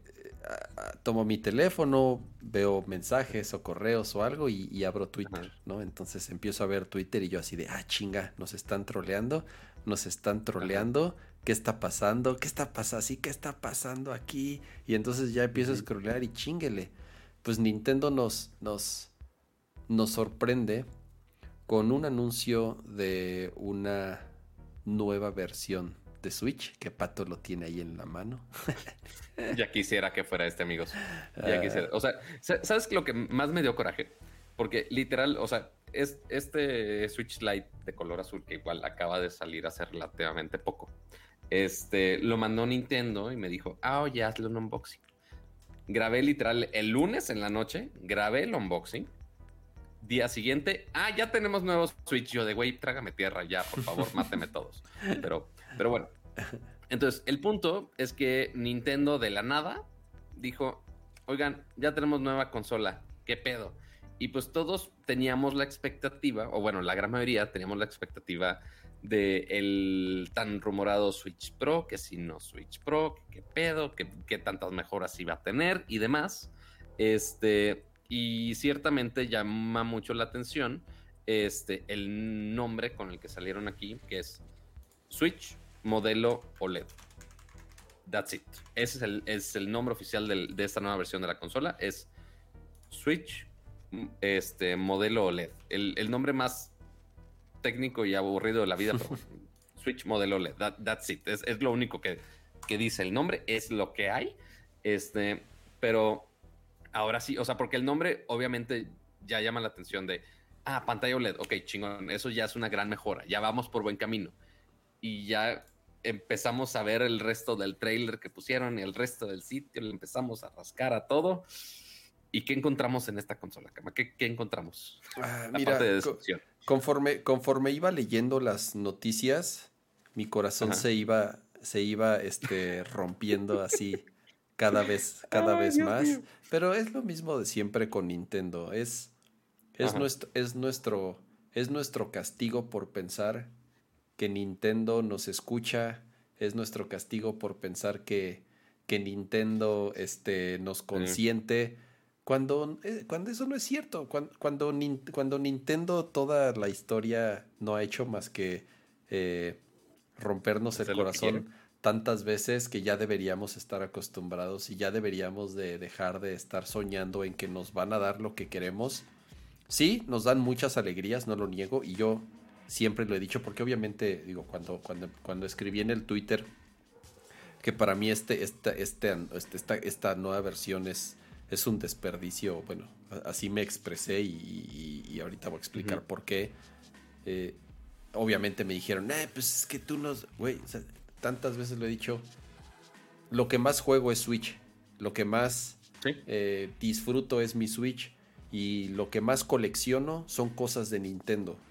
Así de fácil. O sea, yo soy fan de Nintendo. De hecho, literal, leí los specs. O sea, ya leí todo. Y dije, güey, ¿quién podría ser alguien, alguien target de esta consola? Y realmente es Kama, el, el que realmente es target de esta consola. Porque yo les compro todo. Soy un, soy un imbécil, siempre lo he dicho. Yo les compro todo. Qué mal. No, pero, mm, o sea, ahorita hablamos ya bien de los specs, pero el, el que más le va a sacar provecho finalmente es el que juega en portátil, el que realmente va a usar esa pantalla OLED, como lo dices, el nombre, el nombre del modelo de la consola. Si lo juegas en tele, pues ok, ya esa ventaja de la pantalla OLED no lo vas a, no lo vas a disfrutar. Pero bueno, entonces, pero alguna, alguna otra ventaja de tener al momento de conectarlo, ¿no, Cama? Algo más a de tener de poder, algo más, a alguna otra chingaderita de tener la consola. Miren, voy, voy. Porque ah, esta es una, perdón, este, esta es una consola que cuesta o sea, nada más para poner todo en contexto. El Switch original, el, inclusive el modelo 1.1, qué hipster que entraste a la, página japonesa. Te digo algo, Pato, este, está, está bien, ahorita la vas a ver, si no la has visto, está bien chingona la página del Switch nuevo, la japonesa, está mil veces mejor, digo, no entiendo ni madres, obviamente, pero está... no, no sé qué diferencia tenga. No, el diseño está mucho más chingón, o sea, tiene las animaciones, tiene los ah. videitos, mira, está, el diseño está...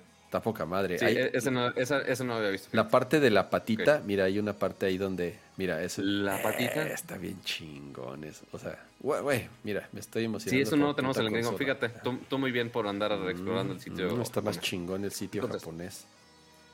Entonces, el, esta consola cuesta 350 dólares. Y vamos a ver paso por paso las decepciones o los features que tiene este modelo. Entonces, el primer feature, obviamente, es la pantalla OLED. Es casi el mismo tamaño de la consola del Switch normal. Lo único que hicieron es reducir los bordes y estirar un poco más la pantalla, igual como lo hemos visto ya en todos los gadgets sabidos y por haber, que es básicamente en el, en el mismo footprint, nada más tener una pantalla más grande y es una pantalla de 7 pulgadas con tecnología OLED, que uno pensaría, oye, pues si tenemos una pantalla más grande, podríamos tener más resolución. Pero no. pero, no tuvimos eso. Este, entonces, es una pantalla más estirada. Cambia, de, como dice ahí la animación, de 6.2 a 7 pulgadas. Pero mantenemos la misma resolución de 720p, al menos en, este, en, la pantalla OLED, o sea, en modo portátil. Este, entonces, la densidad de píxeles se ve afectada. Que teníamos antes como 250 píxeles por pulgada, si no me equivoco. Y ahorita ya tenemos más, está más cerca de los 200 va a afectar mucho, ¿no? Si eres de ojo entrenado, posiblemente lo notes. Este, si no le pones mucha atención, posiblemente te acostumbres a los dos segundos, ¿no? Pero, pues sí, o sea, empezamos así las excepciones de, ah, ok, qué padre que le metes más a la pantalla, pero no le metieron al full a, la pantalla, solamente cambiaron de, de, tecnología, entonces vas a tener mejores colores, mejores reproducciones de color negro, este, colores más vibrantes, igual como lo vemos en las pantallas OLED de nuestros teléfonos hoy en día, se hace de Samsung en los nuevos iPhones y demás, que ya prácticamente todo es pantalla OLED. Pues bueno, ya vas a poder tener este tipo de cosas con, con el modo portátil, con ese Switch con modelo OLED. Ok, entonces, esa es la gran ventaja de la cual está respaldado con el nombre de la consola. Y después nos vamos con los cambios de diseño físico, Déjame mencionar algo. Eh, déjame mencionar. O sea, tú te sigues con los specs. Déjame mencionar algo de. Porque hasta ahorita estoy así dándome cuenta. Están poniendo escenas del nuevo Breath of the Wild y de otros juegos, ya sabes. Sí. Eh, sí, la pantalla es 720p. Pero, Pato, ojalá los juegos de Switch alcanzaran 720p. Porque ese es uno de los grandes pedos, Pato. Son contados los que alcanzan 720p. Porque cuando estás jugando en modo portátil, si bien te va, estás jugando a 480 o, 3 y, 300 y tantos. O sea, estás jugando prácticamente a la mitad de la resolución porque el Switch simple y sencillamente no da para renderear los juegos a 720p. Sí lo hace con algunos. Mario Kart, sí, lo hace con Mario Kart, pero bueno, pinche Mario Kart es un juego de hace 10 años, porque es, el que salió en, en Wii U. Eh, y si me dices que Mario Golf también lo corre, pues sí, seguramente también lo corre. Breath of the Wild, bueno. Nomás el campito y un solo personaje. O sea, ni a, ni, a madrazos Breath of the Wild 2 va a correr a 720p nativo constante en el Switch portátil. Pero bueno, ese era. o sea, porque un, o sea, porque una cosa para los que no son tan técnicos en cuanto a resoluciones, una cosa es que tú tengas tu pantalla 4K y conectes el Switch y dices, oye, pero el Switch lo puedo jugar a 4K. O sea, sí, ahí está en tu pantalla 4K, pero el pedo es qué resolución te está exportando ese juego y qué tanto lo estás tirando a la pantalla donde estás jugando. Eso pasa en la pantalla del mismo Switch, o sea, en modo portátil, al igual que en las teles, que igual eso también lo usan, este, por ejemplo, Xbox o PlayStation cuando están haciendo algún juego en, con modos de RTX últimamente, con ray tracing, lo bajan un poquito de resolución para que pueda sacar el, ancho de la calidad de, video. Entonces lo bajan a 1800p o cosas así. Este, entonces, pon tú, la, la calidad del rendereado baja la resolución, pero ya de ahí lo estiran para que llene la pantalla del Switch en modo portátil o llene la, tu pantalla, ¿no? Entonces, en este caso, baja la resolución del producto del juego, que está como a, a 300p, como dice Kama, en algunos casos, y ya de ahí nada más simplemente lo estiran, pero ya al momento de tú ver los gráficos vas a ver todo el pixelado ahí terrible, ¿no? Pero pues bueno, es, es la opción, es, es, el desempeño que tiene el Switch, lamentablemente. Este, y pues bueno, ahorita hablamos del, desempeño de este nuevo modelo. Ahora, en cuanto a diseño, lo que cambia es básicamente la patita en la parte de atrás, que ya no, es un, ya no es una patita triste como en el Switch original, la cual la patita se escuchaba muy práctica, pero es una basofia la, la patita. es una porquería, pato. O sea, es, más probable que lo rompas. Este, en la parte de atrás, por si no se acordaban, su, su Switch tiene su patita, que ahí se atora para que tú lo puedas poner en tu mesita y hay que portátil. Pero pues en esta, en esta patita lo más probable es que se vaya a caer finalmente o porque no estás en una superficie. Si no es una mesa totalmente, lo más probable es que se vaya a caer esta madre y eventualmente lo rotas, ¿no? Este, y eso ya lo solucionaron con la nueva versión. Bueno, no sé si solucionarlo, no, no hemos usado la consola per se. Este, pero ya hicieron el stand que fuera de todo el ancho de la consola, lo cual se me hace una brillante idea. Este, ya se puede ajustar a más ángulos, muy similar como lo veríamos con una Surface o algo así. Igual habrá que probar el mecanismo a ver qué tan resistente es. Pero ya el hecho que sea el total ancho de la consola, ese cambio lo, lo, aplaudo, lo agradezco mucho. Este, y eso también oculta la ranura de la tarjeta micro SD este, que, tiene, que tiene atrás, ¿no? Y el otro cambio físico es únicamente eh, el, en cuanto a audio, dice que tiene audio mejorado, lo cual no tenemos ni fregada idea qué significa ese audio mejorado, porque no dicen si es alguna tecnología, que si es algo, obviamente no es algo, pero si tiene este, más watts, si no tenemos la maldita idea, solamente dice audio mejorado. Y ahora sí, nos vamos con los otros cambios físicos de el dock este, que el dock, aquí tenemos un dock que es en color blanco, que es la primera vez que vemos un, un dock en color blanco, y también los Joy-Cons en color blanco, son la primera vez que los tenemos así. Este, únicamente, al menos por ahora, es la única manera que los puedes conseguir comprando este nuevo modelo del Switch con pantalla OLED. Y cambia un poquito el diseño, porque ya en la parte de arriba está un poquito más redondeado. Este, la parte de atrás, la puertita cambia también a que sea una curva en vez de así el, cuadrado ahí medio raro. Pero lo importante aquí es que ahora ya tenemos el puerto de internet, el puerto LAN, directamente ahí en el dock. Lo cual para muchos sí es necesario porque o que quizá no llega su wifi bien, o quieren este, jugar Smash y que no tenga tanta basura. Este, pues bueno, ya lo pueden conectar ahí. Que en teoría ya lo podrían hacer con su Switch actual. Yo así lo hago. no es que le, Ajá, exacto. O sea, muchos lo hacen porque está normalmente en, el dock, en el switch actual, viene tres puertos en la parte de atrás. Viene el USB-C para cargarlo, el HDMI para que salga el video a tu tele y este, un puerto USB. Que ese puerto USB puedes comprar un adaptador como el que tiene cama en este momento. Es un bill adaptador que muchos usan en sus Macs porque, o en sus laptops actuales porque no tienen el puerto de Ethernet y ya ese puerto USB lo conectas al Switch y ya lo conectas a internet. Y lo compras en, no sé, güey, Steren o lo que quieras en 100, 200 pesos si te fue muy mal. Y ya, no necesitas comprar el modelo nuevo, nada más lo conectas al Switch y ya tienes internet alámbrico. Gran magia, gran truco. Este, pero bueno, ahora ya te quitaron ese puerto USB que tenías atrás, ya estoy tirando esta. Este, y te lo cambiaron por un puerto LAN.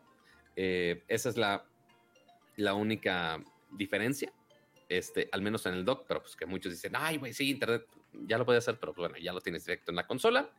Este, el único, ahora sí, en cuanto a desempeño, lo único que cambia de desempeño, sí, no me falta nada, ¿verdad? Sí, porque no, no son tantas las cosas. Lo único que cambia realmente es que en lugar de tener 32 gigabytes de almacenamiento, ahora tenemos la gran y maravillosa cantidad de 64 gigabytes tenemos el doble almacenamiento interno y también obviamente lo puedes expandir más con una tarjeta micro SD.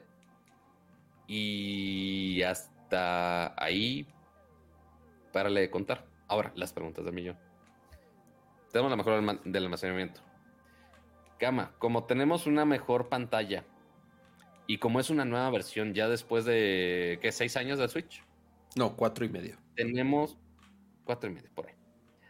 Tenemos un Switch que es más poderoso, tenemos mejores gráficos, tenemos más teraflops, eh, tenemos más algo con esta versión del Switch. Mm. E-, es, mira, está bien, bien complicado hacer un, un, análisis de este Switch. Eh, porque depende mucho no es un Switch malo. O sea, a ver, vamos, vamos, vamos a, aclarar eso. No, el Switch, y lo vuelvo a decir, amo el Switch. Creo que el Switch es mi consola favorita de Nintendo o creo que de los mejores, de las mejores consolas que ha hecho Nintendo en, la historia. Eh, amo que sea portátil, amo que sea eh, que los juegos, de, verdad, o sea, el, creo que el Switch eh, es un extraordinario producto. Y este Switch es un extraordinario producto también. O sea, tiene una muy buena pantalla, 7 pulgadas OLED. Qué chingón que tenga una pantalla OLED. Tiene un puerto Ethernet. Qué chingón que ya tenga un puerto Ethernet, ¿no?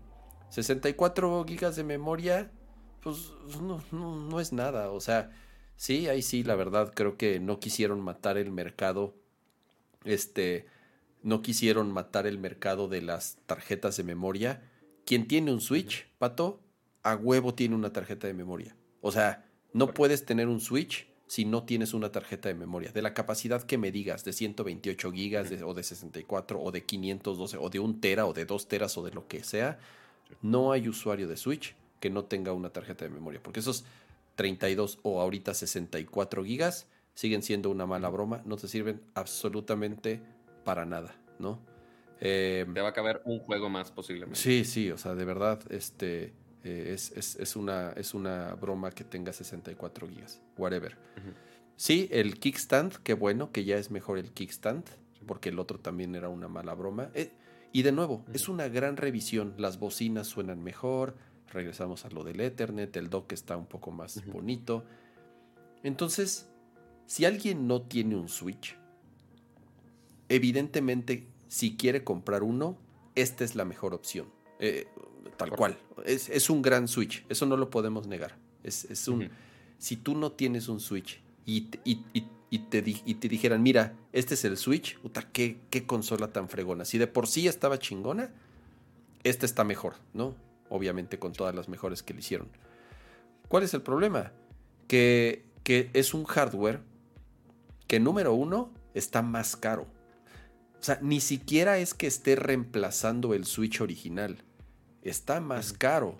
Entonces significa que cuatro años después de... Cuatro años, ya casi cinco años desde que salió esta revisión, cuando comúnmente las consolas o las revisiones bajan, comúnmente bajan de precio, porque es lo que sucede, o les ajustan el precio, o entra una revisión al precio original de lanzamiento y desaparece la otra Aquí no. Correcto.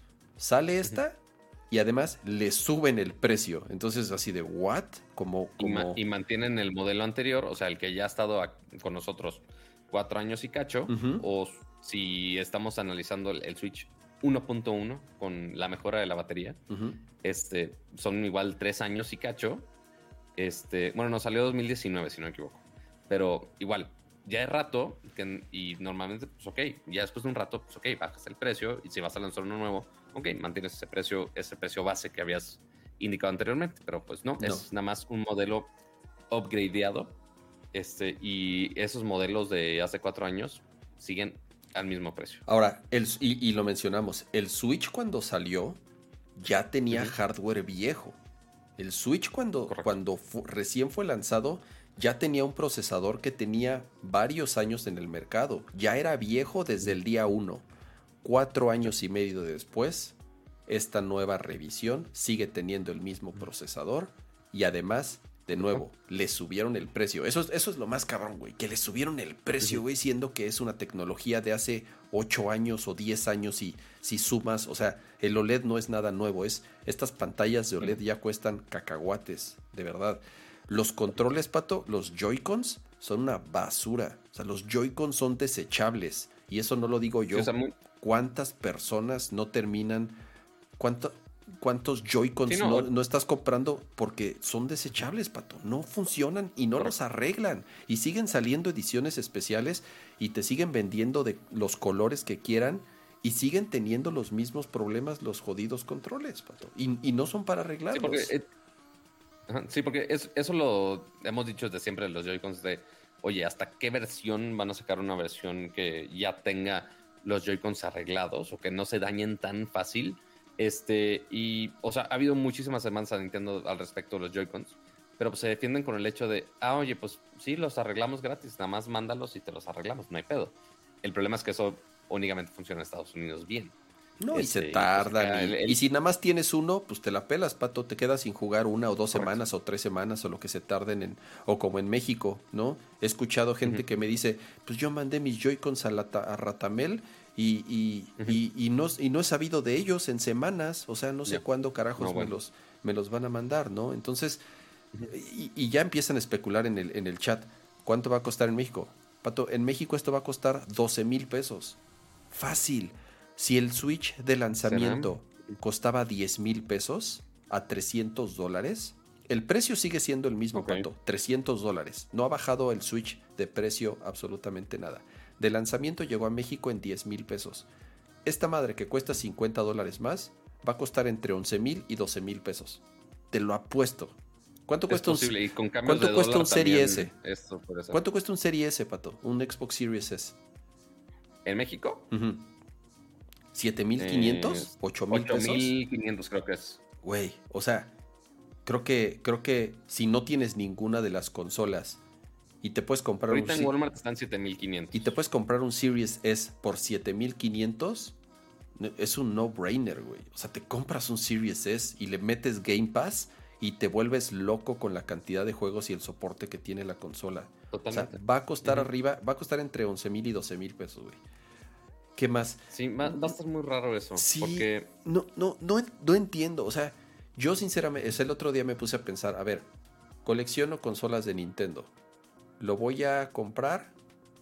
Híjole, la neta no, no, no sé, no creo, Pato. O sea, si ya tienes un Switch, no creo. Tiene mejoras, para la gente que lo juegue en portátil, pero está demostrado que la gente, la gran mayoría, es, es, un porcentaje altísimo, como el 85% de las personas, o, más alto, juegan su Switch siempre conectado a la televisión, ¿no?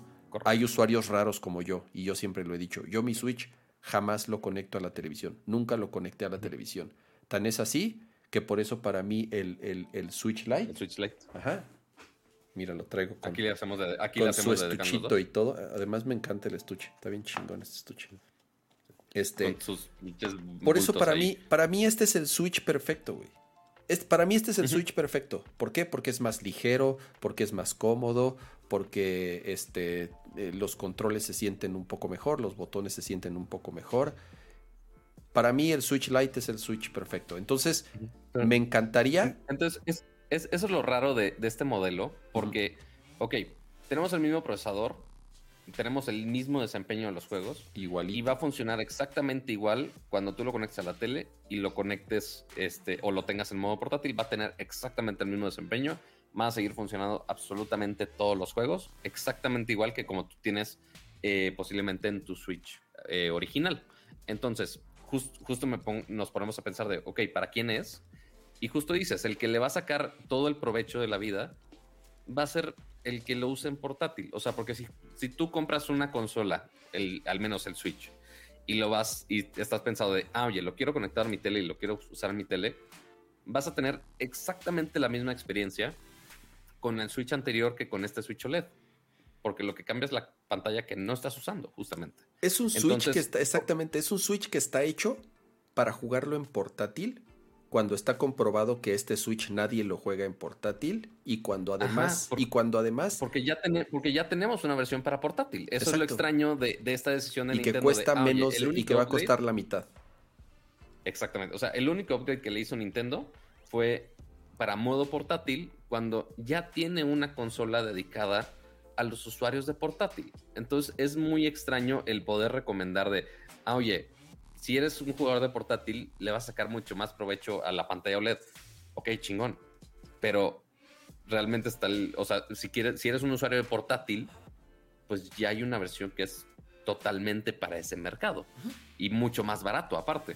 Entonces, sí está rara la decisión de Nintendo de, oye, el único upgrade que le vamos a hacer es es a la pantalla. Entonces, ahora, ahora sí, bajemos a, la, a la recomendación. ¿Para quién realmente es este Switch?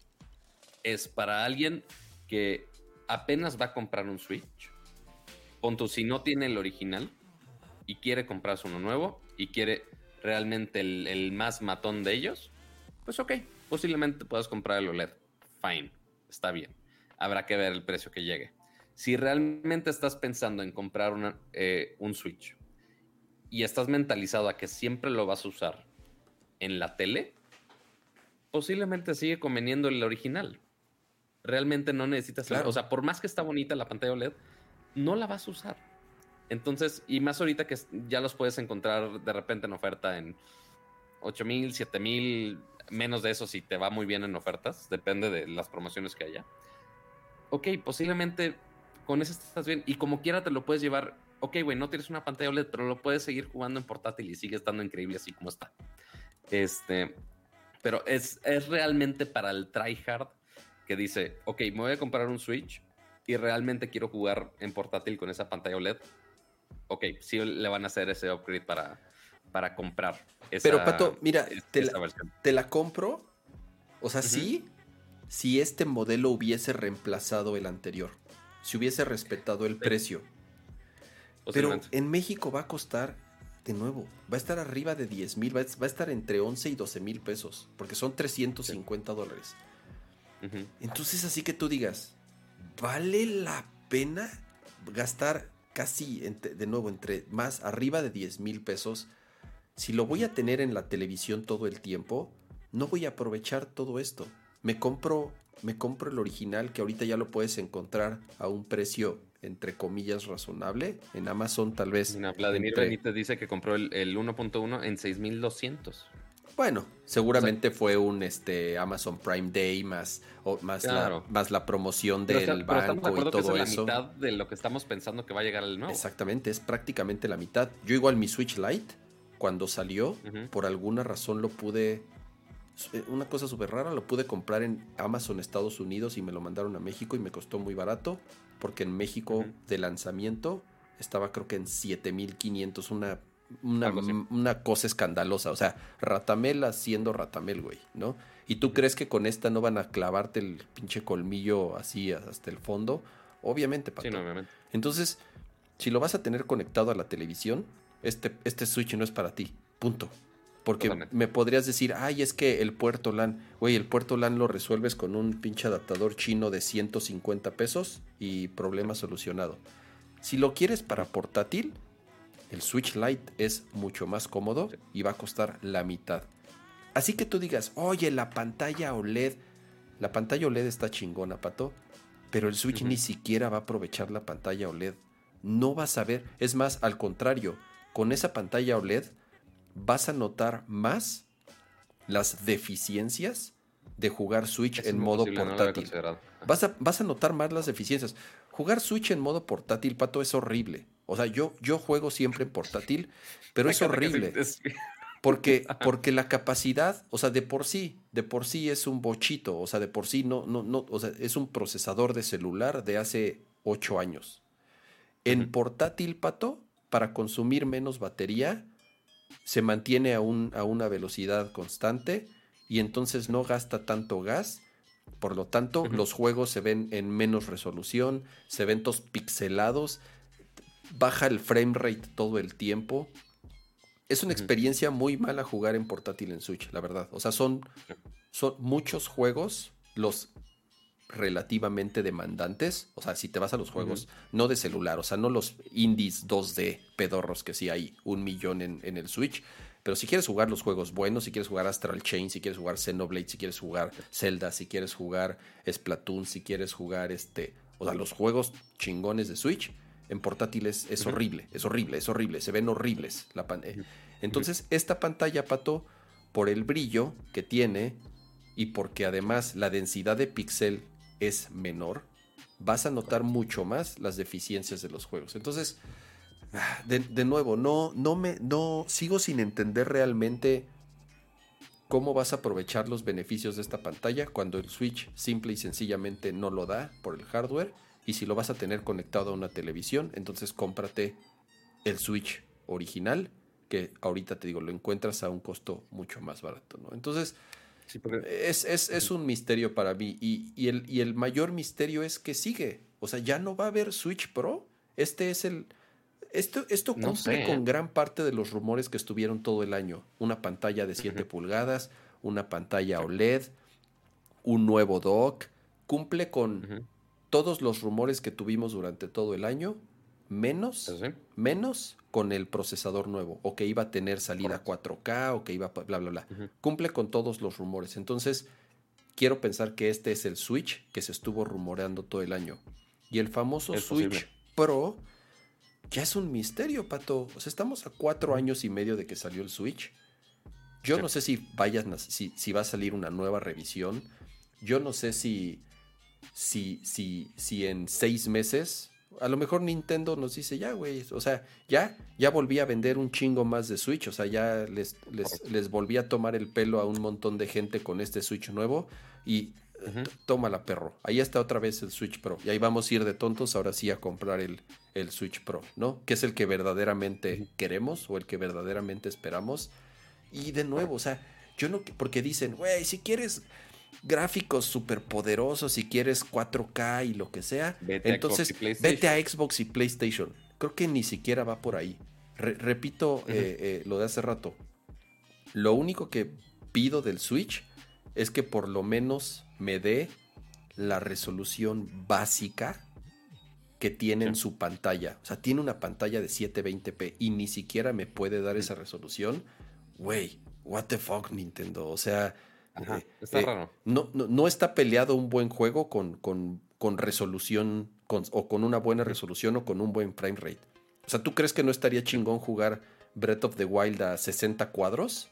O a 720p, ya, ya no digas a 1080p porque jamás se va a ver a 1080p, pero por lo menos a 720p, que es la resolución de la pantallita, y a un frame rate constante, por lo menos, o sea, por lo menos cumple con las expectativas base de tu consola con eso me conformo, güey. No pido 4K, no pido este HDR, no pido este ray tracing, no pido absolutamente nada de lo que tienen las consolas de nueva generación.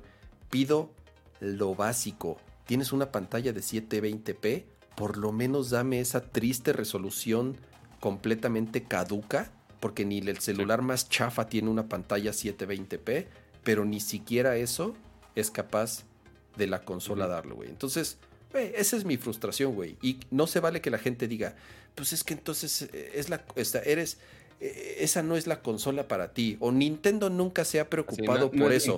Eso es, eso es mentira, güey. Eso de que Nintendo nunca se ha preocupado por eso, eso, eso es, eso es mentira, güey. La neta no, no, no conocen la historia de Nintendo, entonces.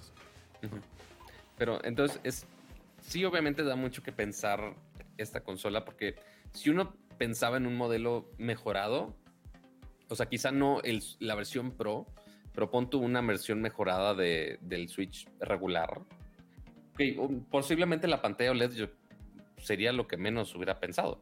Este, pues, o sea, qué padre el upgrade, pero pues no me sirve de nada. Al menos a mí no me sirve de mucho. Y, o sea, y ya dijimos, oye, ¿cuál es el caso de uso que realmente podría comprar un Switch con pantalla OLED?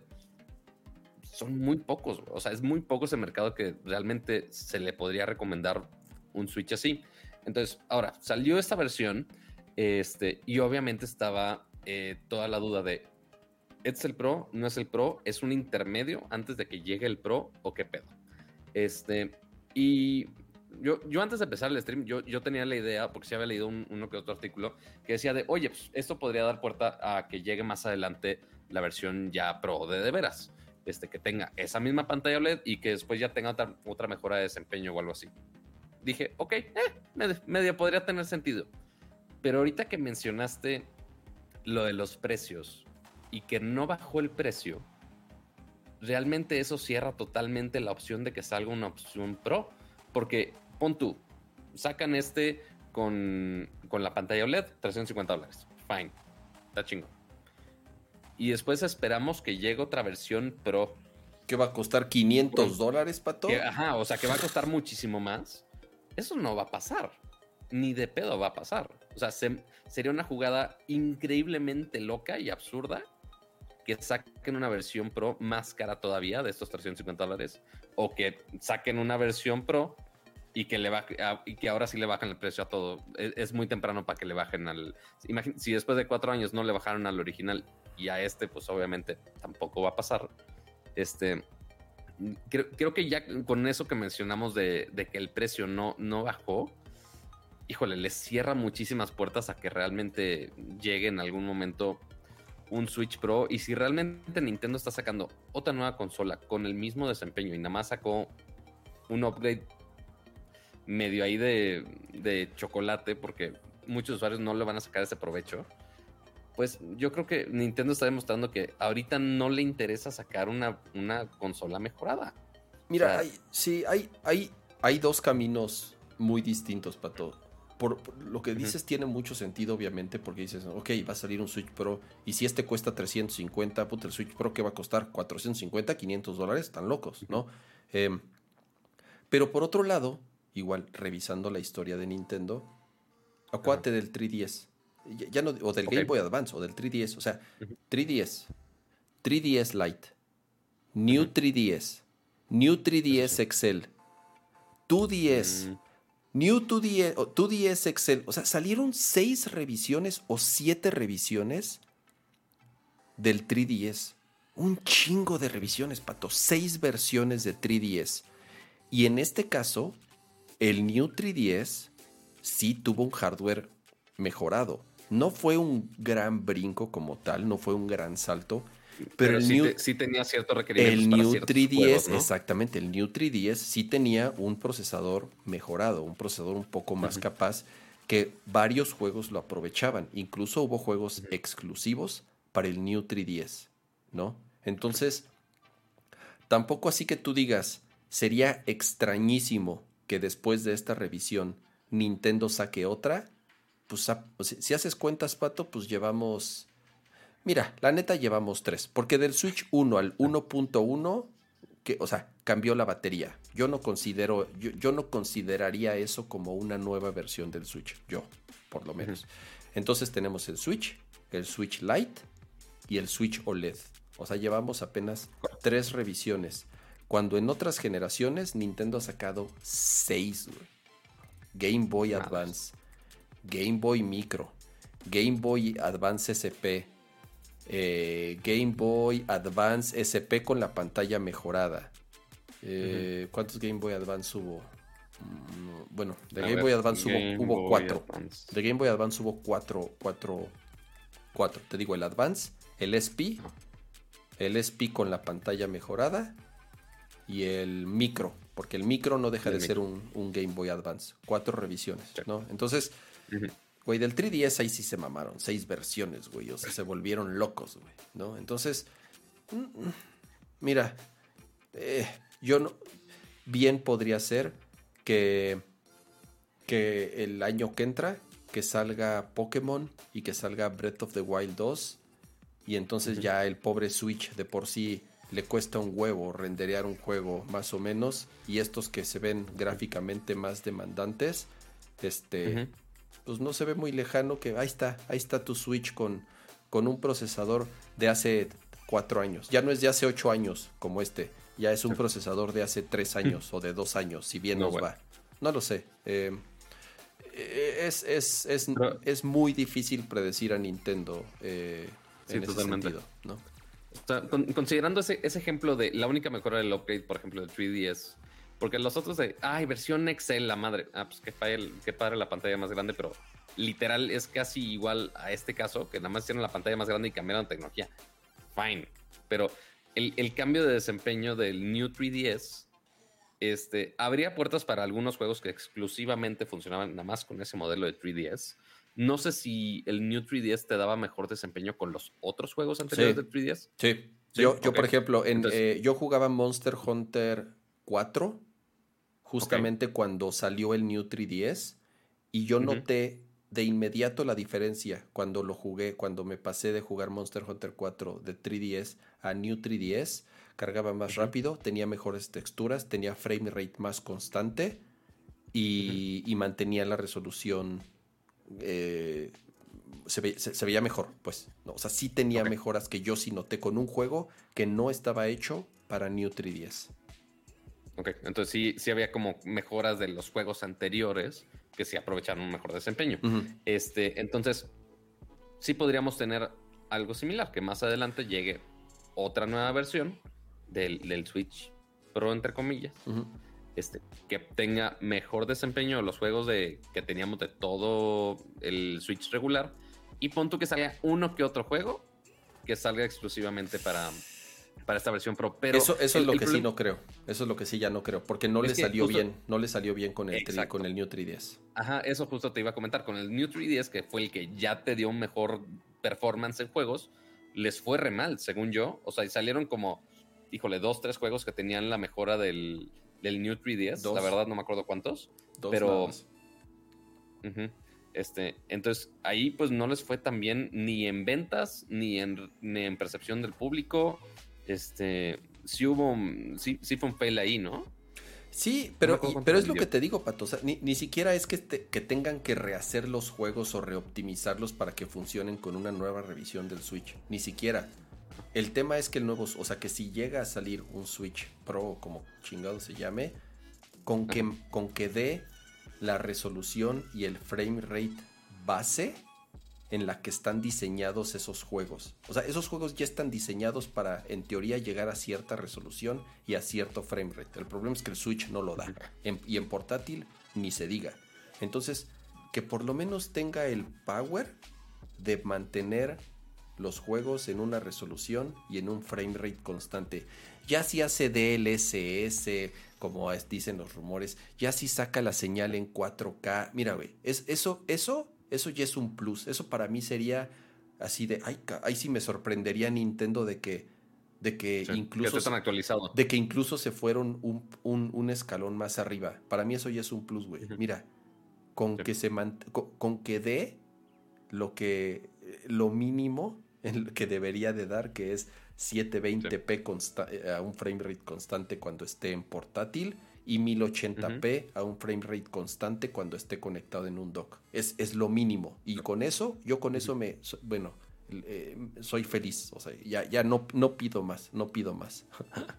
me encanta que los números de ventas del, del 3DS nada más te juntan todo, así de ah, el 3DS vendió 9.6 millones, pero no te vamos a decir qué versión. No, este, seis versiones, Pato, de todos los precios, colores, sabores, ediciones y...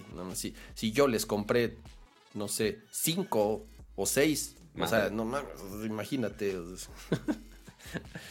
ah, ya sí, ahorita que la esposa le escucha acá me de gastate tanto en pinches consolas que están arrumbadas ahí. Pero, pues, sí, o sea híjole, o sea, comparándolo con el caso de 3DS, hasta me cae que voy a, robar este tema de Nerdcore y hacerlo video propio de YouTube, porque sí está muy, muy interesante el compararlo con, la historia de las consolas portátiles de Nintendo. O sea, mm, si matamos o no la idea del, Switch Pro, con, con, lo del precio sí le dan la hiper mega madre. Al menos que nos esperemos algunos años más, Nintendo diga, ah, sí bajamos de precio otra vez y después ya saca una versión Pro ahora sí a los 350 dólares, pero siento que va a faltar un chingo de tiempo más para que eso pase. Mira, en una de esas me trago mis palabras y me gana el coleccionismo y termino comprándome un Switch Pro LED y se va a ir a Ahí y puedes terminar vendiendo el anterior. A la caja, se va a la caja de, se va a la caja de las portátiles ahí que tengo donde, donde nada más apilo y apilo y apilo las mi, mi colección de, de, consolas portátiles. No, no, ¿Saben a dónde se va su dinero de las membresías, amigos? se va a ir a ese pinche Switch. Oye, pues ahí se va a ir. Para que hable del Switch en el show, de eso se trata. Que reinvierta el dinero ah. en cosas que voy a, que van a dar de qué hablar en el programa, Pato. De eso se trata. Señor Nintendo, quiere que un, un fan empedernido invierta más y que convenza más público de que compre el Switch con OLED. Por favor, hable con Cama al 5555 Camafón. Este, pero pero sí. O a lo mejor, Pato, o a lo mejor Nintendo nos manda una. Eso también, eso también puede ser. Que el, el problema es que seguramente, o sea, si es que pasa, va a ser una. Y peleárnosla va a ser un pinche pedo. Tú te quedaste ese Switch Lite. vivo, ¿no? Tú te quedaste ese Switch Lite. Me toca. Uno y uno. Ya me quedé uno, uno y uno. Pues uno y uno. y aparte, que me, que me, lo dieron un, día antes de que saliera el pinche Switch. El nuevo Switch me, me dio un poco. ni pedo, ni pedo. Así, así las cosas. Ah. Pero. Ay, habrá que esperar a ver qué pasa. Pero sí, Switch Pro, amigos, esta Navidad al menos no va a ser. Y seguramente en las siguientes dos tampoco. Así es. Oye, Pato, mira, ya llevamos dos horas de programa. Llevamos dos temas de uno, dos, tres, cuatro, cinco, seis. casi las 12, güey. Llevamos dos temas de ocho que teníamos este, aquí apuntado en la lista.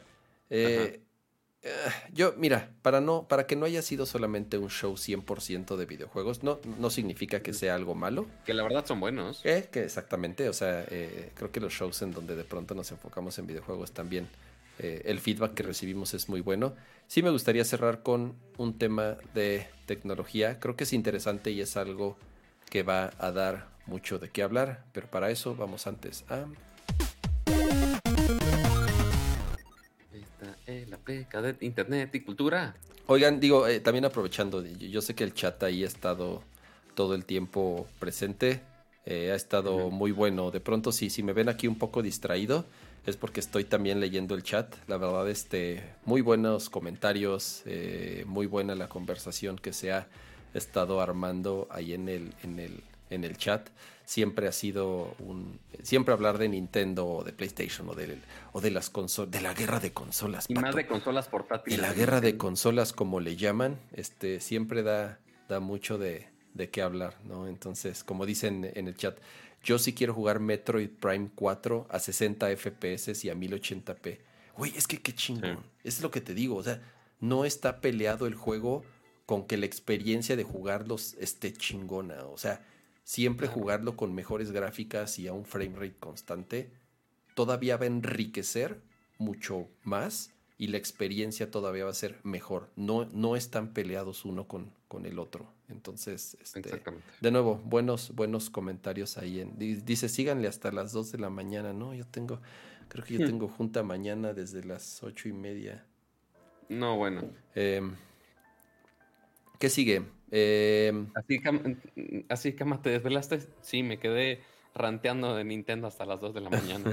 dice, mira, eh, en el chat dice saludos desde Vancouver, como cada jueves. Muchas gracias, Mario, por, por acompañarnos desde, desde, desde Vancouver. Eh, de nuevo, muy, muy interesante estar leyendo aquí el, chat. Y bueno, el, el, último tema de la noche creo que es algo importante, tal vez no de para para que nos eh, explayemos mucho, porque también eh, no, todavía no hay mucha información al respecto. Apenas hace poquito justamente surgieron las primeras noticias y es que 36 estados, bueno, 36 eh, eh, como abogados que representan a los estados o, tal cual juzgados que representan a, los estados dentro de Estados Unidos. 36 de ellos están, se unieron para demandar a Google y es que también consideran que Google ya tiene demasiado poder y demasiado control, principalmente por el Play Store, ¿no? Entonces, eh, Sí, o sea, porque esta es una pelea que siempre ha estado desde casi casi desde el inicio de los App Stores. Este, que igual ha sido peleas muy similar con, con Apple y su, y su App Store, Google también, y hasta las de Microsoft también han estado involucradas en muchas cosas. Este, que inicialmente se iban por Apple, porque ven Apple, dicen, ah, tiene varo, vamos a, vamos a meterles en la torre por su, por su App Store. Y Google siempre tenía como la defensa de que como Android es un sistema libre y de hecho se siguen este, respaldando un poco de, ese argumento de, ok, está el Play Store disponible para Android, donde ahí pues cualquier developer puede entrar y pone su, este, su, sus aplicaciones con sus ciertas limitantes, muy similar a como pasó con el, con el tema de Fortnite, de, oye, pues el pago tiene que ser así o tiene que tener ciertas reglas de seguridad, que lo han ido refinando un poco más mientras va pasando el tiempo, ¿no? Pero aún así, este, tú puedes instalar en un dispositivo Android con el famoso sideload, o sea, tú lo puedes instalar aparte, este, muy similar como lo harías en Windows, puedes bajar una aplicación aparte y la instalas, aunque, pues bueno, obviamente te arriesgas a que pueda tener algún otro virus, malware y demás, pues bueno, en Android es exactamente igual, tú puedes bajar un, eh, una APK, bajas la aplicación y listo, la corres, y es totalmente legal y funciona. Seguro, quién sabe, pero al menos se puede. o sea, y le das la libertad al usuario de cualquier Android que pueda hacer eso con, eso con su dispositivo. No necesitas nada adicional, ni pagar, ni nada. O sea, lo bajas y ya. Este, pero como quiera, aún así, este, estos estados, por medio de sus representantes, pues están demandando a Google porque, pues, el, dicen que tiene cierto control que ya está fuera de control, valga la redundancia, este, por tener este monopolio, este, por así ponerlo, del Play Store. Este, que, pues bueno, igual, sabemos que Android está en cuanto a unidades y cuanto a dispositivos, es la gran mayoría. Este, entonces sí afecta a muchísimo el mercado, no solamente, y que bueno, estas demandas son únicamente en Estados Unidos. Eh, al menos estas que acaban de salir. Han habido de, muchas regiones, principalmente Unión Europea, son las que más este, se ponen más roñosos en cuanto a privacidad, derechos y demás. Bastante responsables ellos. Este, pero en Estados Unidos es donde están centrando estas demandas y como las empresas están basadas en Estados Unidos, pues obviamente les pueden caer más con la ley. Eh, entonces, ¿qué, ¿qué tanta diferencia haga esta demanda nueva de los 36 estados a comparación de las otras? La verdad, no mucho. O sea, nada más a simple vista y, que, y con la respuesta que dio Google eh, de estas demandas iniciales, pues siguen con los mismos argumentos y se pueden seguir defendiendo con esos mismos argumentos. De que si a un usuario no le gusta el Play Store o a algún developer no le gusta el Play Store, tiene toda la libertad de distribuir su aplicación por otras maneras. O sea, y vemos inclusive en el caso de Microsoft Windows 11 tienes este, disponible aplicación de, Android. Qué chingón. Pero lo están haciendo por el App Store de Amazon. O sea, hay otras tiendas inclusive que se pueden instalar y se pueden utilizar en cualquier dispositivo Android si tú quieres. Que si son más chidas, son más chidas, pues posiblemente no, pero pues están las opciones. Entonces, la verdad no sé, desconozco cuál sea el punto de vista que haya cambiado de de estos abogados para que se hayan ido con todo contra Google, porque el argumento de Google sigue siendo exactamente el mismo. Entonces, que, vaya a pasar a mayores, yo no creo. Si realmente las leyes o, o los abogados no llegan con otros argumentos que digan, ah, oye, cambió esta regla, entonces ya te podemos dar en la torre. Google va a seguir tranquilo con la misma defensa. O sea, si le dan libertad al usuario, pues, ¿qué, qué, más quieren los, los, los abogados que, que dé Google? ¿Qué, ah, ¿Cuántos dineros, cuántos millones quieren que le dé Google a los abogados para que ya estén felices, Cama? Yo digo que está bien, Pato. Yo digo que le caigan a Google con todo el peso de la ley. Porque es una empresa que está monopolizando. Mira. Dios mío. Ya en serio. Eh, no es la única demanda que trae Google eh, justamente del gobierno de los Estados Unidos encima.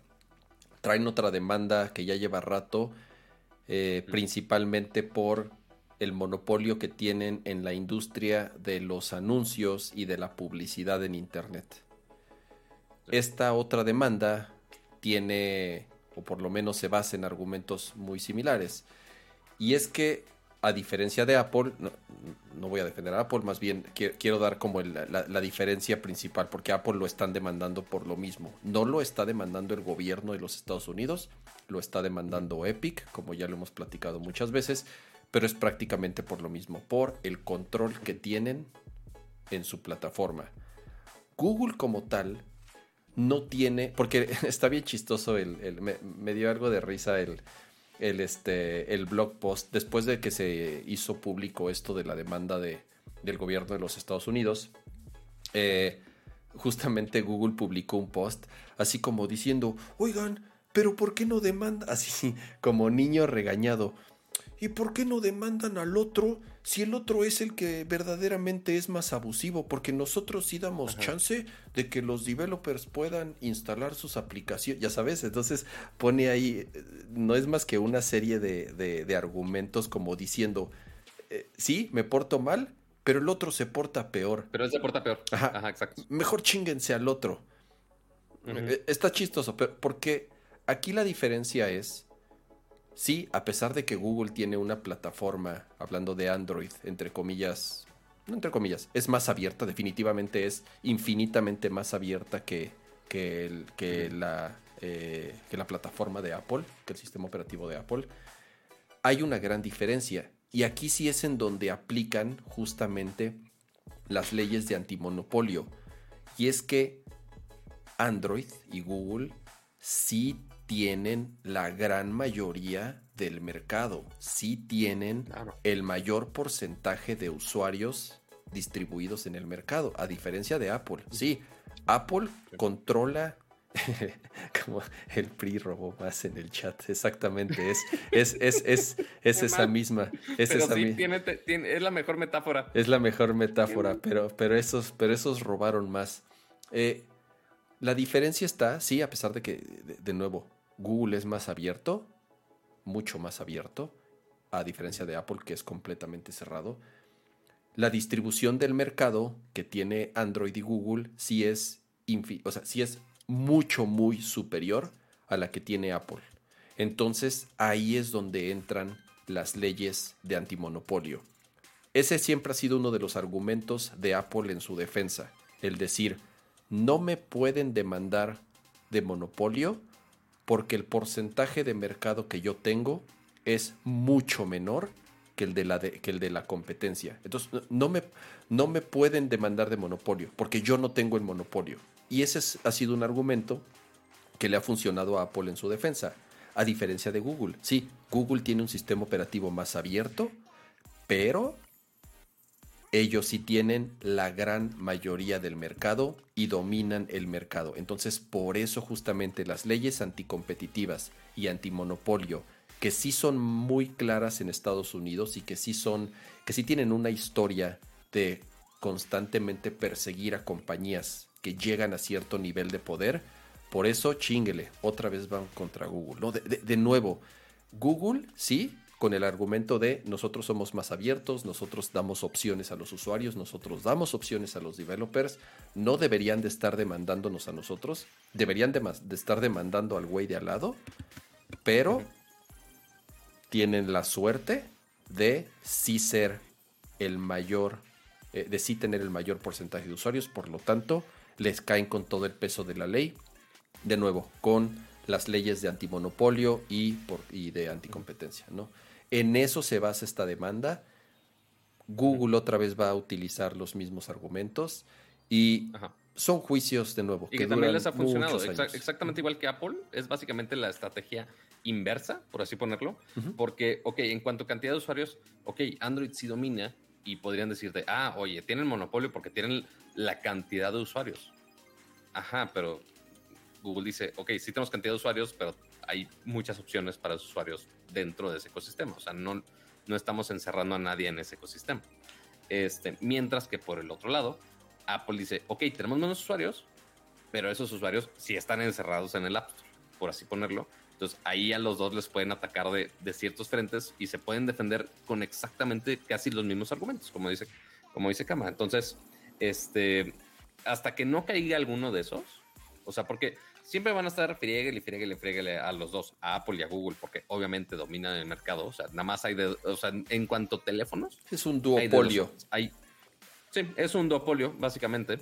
Este, pero mientras no mientras no venzan esos argumentos de, oye, aquí hay opciones, oye, allá hay más usuarios y que se echen la pelotita para otro lado, no, no va a pasar nada y van a seguir exactamente las mismas. Entonces, sí, sí es un pedo legal que van a tener que defender, obviamente, los de Google y todo el mundo va a estar atento al, a los testigos y, a, y cómo va a ser el juicio, como lo hemos hecho con el caso de Epic.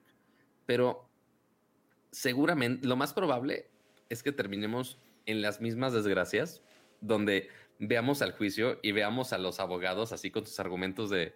Eh, no sé si se acuerdan del, juicio contra Zuckerberg. Ah, pero, pero ah, Facebook hace esto. Vendemos anuncios, su señoría, la madre. Es como de... Vendemos anuncios. Vendemos anuncios. Es como de, güey, no, no, o sea, ni, saben cómo funciona el pedo, nada más quieren demandar por demandar, porque cultura gringa. Este, pero híjole, si, no encuentran otro argumento fuera de, ah, tienes muchos usuarios, no, no van a, proceder a nada más. Sí, hemos visto varias veces. Mira, hay, hay, hay muchos precedentes principalmente, y siempre vamos a utilizar el de, el de Microsoft, porque es uno de los casos más famosos cuando fue acusado justamente por eh, controlar el mercado con Internet Explorer. Lo que sucede, por ejemplo, en la Unión Europea. ¿Quién hubiera imaginado que controlaban el mercado con Internet Explorer? lo, que, lo que sucede comúnmente en la Unión Europea es las demandas y qué, y qué sigue después, multas.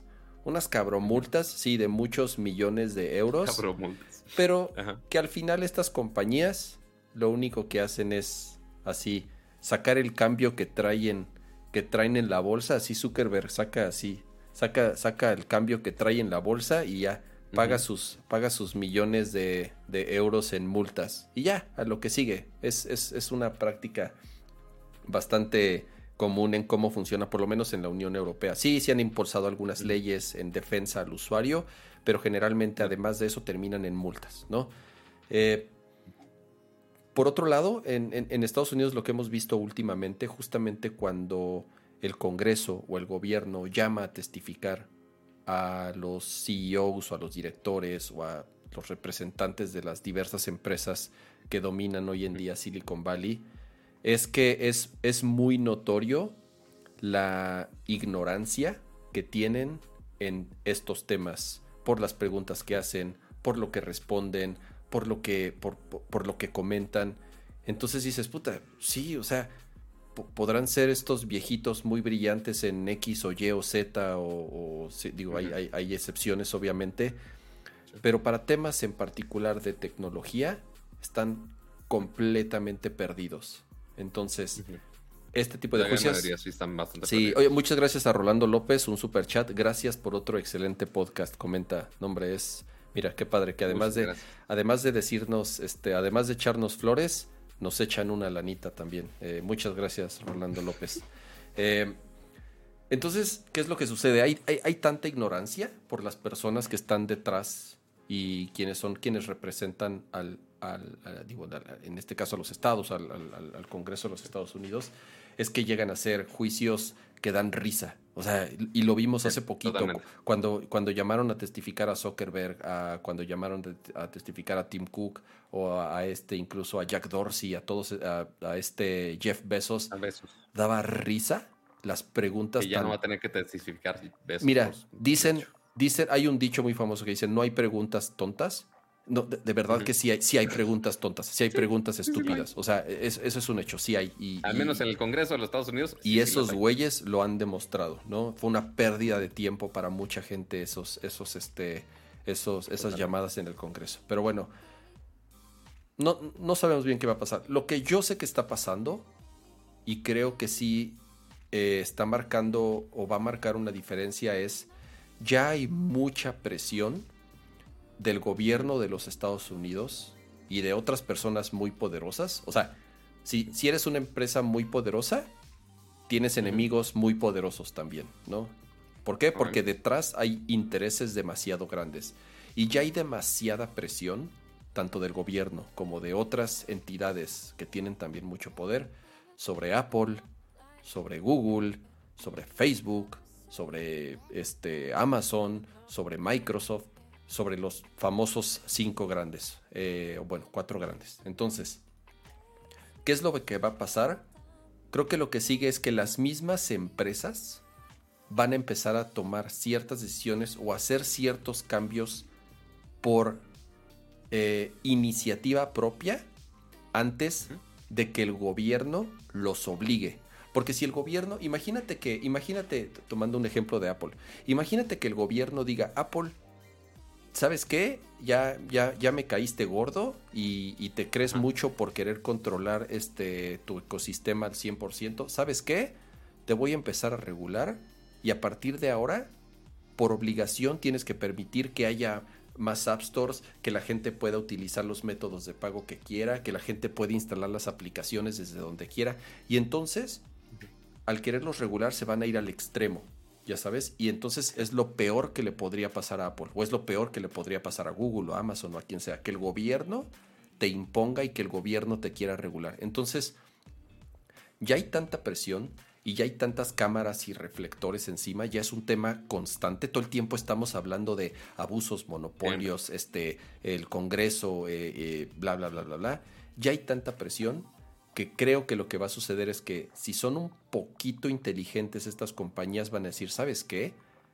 Ya estoy cagado de que el gobierno me esté chingue y chingue antes de que me obliguen y antes de que me regulen todavía más de lo que nos regulan hoy en día. Mejor yo solito voy a aflojar la tuerca, voy a aflojar la tuerquita tantito y voy a empezar a ceder antes de que me sigan presionando y antes de que de verdad me metan una, una madriza que, que, obviamente me va a salir peor. Entonces, ¿qué es lo que va a suceder? Pienso yo, que estas empresas, antes de que les caiga todo el peso de la ley, van a empezar a, aflojar las nachitas porque, porque si no, eh, les van a caer con todo. Que, que es muy similar al caso de cuando empezaron los servicios de mensajería pues obviamente el gobierno dijo de, ah, pero esta empresa tiene los mensajes de fulanito de tal. Ah, se lo puedo pedir a, a MSN Messenger para que me dé la información de X terrorista en teoría. O sea, y entonces ahí es más, o sea, ya no se vuelven una compañía tecnológica, ya se vuelven una compañía de, puta, atender al biche gobierno que quiere la información de tal pelafustano. O sea, ellos están diseñando tecnología para que funcione, no para que les piden o para atender al gobierno. Claro que no. Entonces, metieron tecnología para justamente evitar este tipo de casos, que en este caso fue el poner conversaciones encriptadas. Entonces, justo así, como dice Kama, en este caso no aflojaron la tuerquita, sino que pusieron, ah, oye, vamos a poner esto para que no esté ni en las manos de los usuarios, ni en las manos mías, ni de nadie que yo no pueda hacer absolutamente nada al respecto. Entonces, como está encriptado muchas de las conversiones de los diferentes servicios, pues ya, por más que el gobierno llegue y diga, Facebook, dame las conversaciones de fulanito de tal, pues ya Facebook ya legalmente ya nada más dice, no las tengo, güey. Ni pedo. o sea, por más que llegues con la ley, no las tengo, güey. exacto. Ajá, o sea, me, me, puedes meter la demanda que quieras, no las tengo, güey. O sea, y justamente van a tener que encontrar un fail safe muy similar de que digan, oye, está el sistema del App Store, pero sí lo controlo yo, pero al mismo tiempo no lo controlo. O sea, quién sabe si así exactamente, pero tiene que haber alguna manera que ellos digan, no que me controle el gobierno, pero que tampoco me puedan estar chingue y jode de que yo lo estoy controlando totalmente. Entonces, si, si, son suficientemente inteligentes los de Google y si, si de plano les da ya flojera de atender al gobierno, pues ya que tengan ese tipo de medidas, o si de plano les cuesta dos cacahuates y les sirve la publicidad a los de Google que lo estén demandando y demandando y demanden, pues ok, que seguramente no les cuesta un 5 a comparación de todo lo que ganan. Pero es la, pero es la pero, pero es, es, es, la, chinga, pato. Y de nuevo, cada vez, cada vez es eh, va seguido, ya es constante. Entonces, si ellos mismos por iniciativa Pero quién sabe si sea tan, tan, constante al punto de, ah, ya estoy acostumbrado, ya me vale madre. O sea, ya, ya mis abogados ya tienen el, mismo machote así de, ah, toma tu demanda, es, el, mismo pinche argumento. Mm. Quién sabe. O sea, mm. habrá que ver hasta qué punto si realmente, o sea, porque obviamente nosotros no sabemos si, o sea, nosotros decimos, ah, güey, es una chinga. O sea, nada más pensamos en leyes y abogados y decimos que pinche chinga. Pero seguramente el equipo legal de Google. Sí, de eso ah, comen, de eso comen todos los días, exacto. O sea, para ellos es así, ah, otra, una demanda más, una demanda menos. Pero, insisto, ya. Hacia el becario, me pasas el café y también la respuesta de esa demanda, gracias. Pero la presión, Pato, en este caso, o sea, ya es tan escalada que ya no es nada más una presión gubernamental, ya también es una presión social y es una presión política y es una presión, este, de, muchos lados. Ya, ya, no es, ya no está tan fácil eh, mantenerlo controlado, mantenerlo en silencio o, hacerlo este, a puertas cerradas, ya sabes. Entonces, ya la ollita, o sea, ya la presión de la ollita cada vez va a llegar un momento, insisto, en que si ellos no liberan la válvula o le bajan al fuego para que baje la presión, va a tronar y les va a salir peor. Y hablando de, te digo, de las cuatro grandes, Amazon, Google, Facebook, Apple y Microsoft, las cinco. Entonces, eh, tienen que, por iniciativa propia, aflojarle tantito, porque si no, les va a salir peor. Muchas gracias a Iván Vences Uribe y a Diego Morales que se acaban de unir a Core. Eh, de nuevo, ahí ya, ya puso pato ahí en el chat. Eh, muchas gracias a... Gracias, sí, se lo repetimos, muchas gracias por unirse a esta bonita comunidad. Y, y, este... y listo, pato. Ya, ya, Este, llegamos al final de... Ya, ya, nos desquitamos con los juegos, ya nos desquitamos con consolas nuevas, ya nos desquitamos hasta en términos legales, este, que si sacándole los trapitos a Apple, que si sacándole los trapitos a Google, a todo, mundo ya. Miren, sí, este, ya. Eh, muchas gracias, eh, digo, de, costumbre eh, cerrar el, show con, con, con los suscriptores. ya para el próximo vamos agregar obviamente a los que a los que se han unido y, de nuevo no muchas muchas gracias a, los que son miembros del canal ya estamos por por mandar el primer este el primer perk exclusivo para los para los suscriptores de, de, Nerdcore este Pato está preparando un un sexy calendario y un, y un pack. sexy calendario. Y un pack con, con, con, imágenes exclusivas. Pato G7 como, como nunca antes lo han visto, los miembros del canal serán... en, vez, en vez del OnlyFans que debería publicar, va, a estar exclusivo en el calendario. serán los primeros ustedes en, en, recibir material exclusivo de Pato G7 como, como nunca lo han visto. Así, se ¿eh? van a, así se van a desuscribir, güey. No, no creo que quieran eso. O sea, habrá un, habrá alguno que sí, pero pues no creo que todos quieran, quieran eso.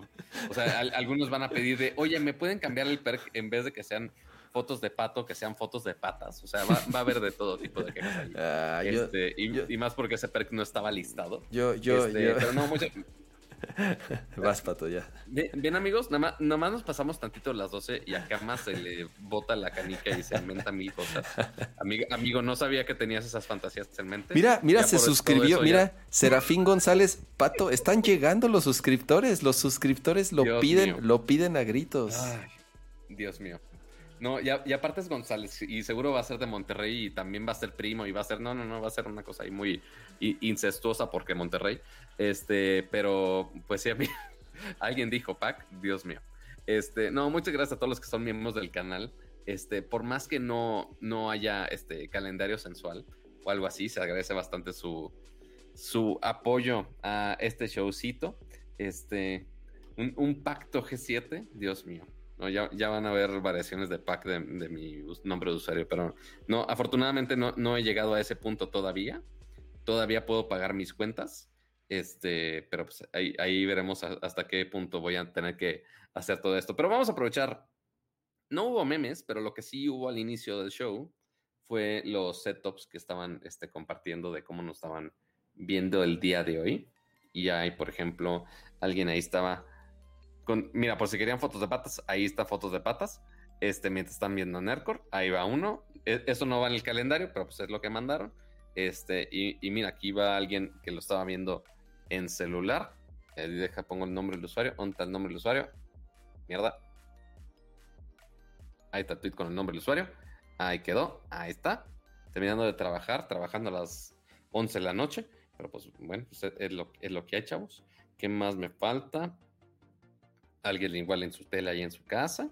Muy bien, ahí está, ahí está. decía Tulio, por un, por un segundo leí totis, malamente. Pero sí, ahí, están las menciones del día de hoy. Se agradece también su interacción por medio del Twister. Eh, y muchas gracias a todos los que, los que, nos acompañaron en vivo el día de hoy. Muchísimas gracias a los miembros del canal, también a todos los que están, nos, a los que nos acompañaron aquí en el chat, en YouTube y en Twitch también. Eh, se pueden hacer miembros del canal igual en ambas plataformas, que ahí están los bonitos emotes y tienen su bonita insignia del canal.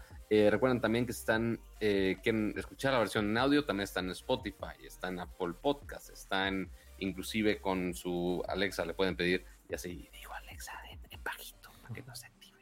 Este, también le pueden pedir.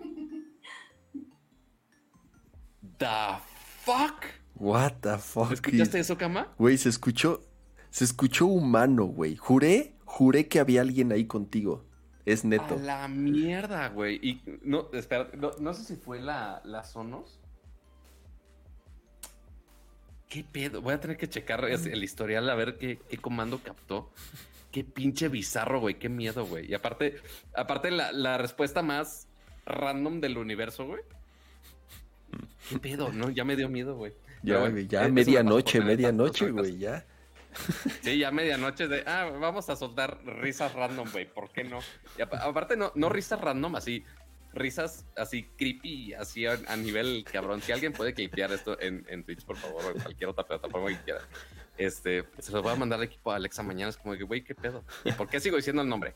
Este, pero bueno, eh, muchas gracias por escucharnos en cualquier lugar que quieran, si en video, si en audio, dejen su comentario en YouTube, dejen su comentario en los reviews de Apple Podcast, en la plataforma que quieran y recuerden también díganle a su asistente virtual favorito que no se ría de ustedes a, medianoche, que el siguiente jueves, 9.30 de la noche, acá estamos de regreso en el siguiente podcast. Y bueno, gracias al chat y por supuesto gracias a Kama, gracias por acompañarme el día de hoy.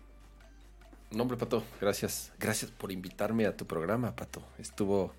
Estuvo, al, programa creepy de hoy. Estuvo muy, muy eh, entretenido. La verdad me la pasé muy bien. Espero también los que nos hayan acompañado en el chat también se la hayan, eh, se hayan pasado un rato eh, divertido, un rato entretenido aquí con, con nosotros. también gracias a los que nos descargan en podcast, gracias a los que nos nos dejan sus reseñas. Eh, justo publiqué en, en, Twitter ahí un, un screenshot de, de, un par de reseñas que nos, que nos dejaron en, en, Apple Podcast. Para que no terminemos con algo tan creepy. ¿Qué? ¿Qué? Te muestra, a ver, cambia tu toma. Ah, ahí, está la, ahí está la Michicam. está bien jetona. Muy dormida, muy a gusto, muy a gusto ella. y ni se entera de nada. Ajá afortunadamente hace, hace rato estaba corre, corre para todos lados. Ya, ya, le diré que me acompañe a dormir porque si no algún asistente inteligente me va a matar. Pero pues sí, ahí está. Ya, ya, ya puedes seguir con tus este, avisos ramsaciales. Ya se me olvidó. Ah, decía que, justo publiqué en Twitter ahí unas, unas reseñas que nos dejaron en, Apple Podcast. La verdad, súper, súper lindas las reseñas. Muchas gracias. Eh, nos ayudan mucho, de verdad, sus, sus reseñas, sus recomendaciones, sobre todo en, podcast. Eh, a partir de la pandemia, justamente eh, teníamos muy buenos números en podcast, teníamos una gran cantidad de descargas. Y ahora. Sí, de, la versión de audio. Y ahora, eh, pues, digo, nosotros asumimos, y de hecho creo que es, es una realidad, muchas personas nos escuchaban en el camino al trabajo, en el camino a la escuela, en el camino a donde sea, en el coche, en, eh, donde sea. o en la oficina en audio para que no llegara a Ramsa su jefe y los regañara, así con la pinche regla así en la mano así. No, es, la, es lavar en las costillas, así, órale cabrón, no se haga pendejo, póngase a trabajar. ah, porque este, estás viendo YouTube mientras estás trabajando, ¿eh? Exacto. Muy bien, Pato, tú sí sabes. Este, entonces justamente eh, eh, pues creemos que muchos de los que nos, nos, acompañaban en audio ahora ya lo ven más bien en video, eh, ya sea en vivo o la repetición en YouTube, ¿no? Entonces pues sí, sí perdimos ahí muchas descargas y varios, varios lugares en, en, las plataformas de audio, que llegamos a estar en los primeros lugares, la verdad es algo que, que siempre presumimos, llegamos a estar incluso en, en primer lugar, por ejemplo, en, en en el apartado de tecnología en Apple Podcast. Llegamos a estar en unos muy buenos lugares en Spotify. Pero bueno, sí, por esto hemos como perdido algunos lugares. Entonces, justamente sus recomendaciones, sus reseñas, sus calificaciones, eh, que le muestren el podcast si creen que haya alguien de sus amigos o de su familia que le gustaría escuchar a un par de ñoños hablar de ñoñerías durante casi tres horas. Adelante, es la mejor forma en la que nos pueden apoyar, sí, con sus superchats y con sus suscripciones, pero también recomendándonos con sus conocidos, familiares, amigos. De verdad eso nos ayuda muchísimo.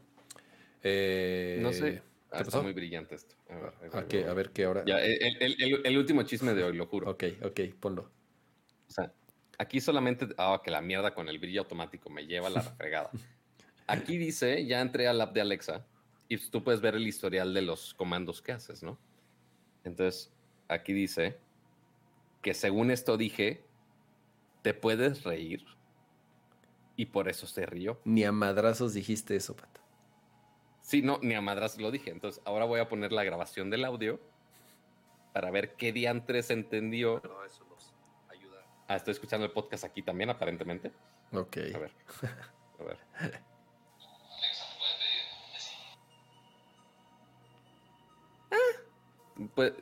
puedes pedir y entendió reír. Algo así. Ok. Ok. Está, está, está muy bizarro como quiera que tenga esa respuesta y esa risa, ese comando.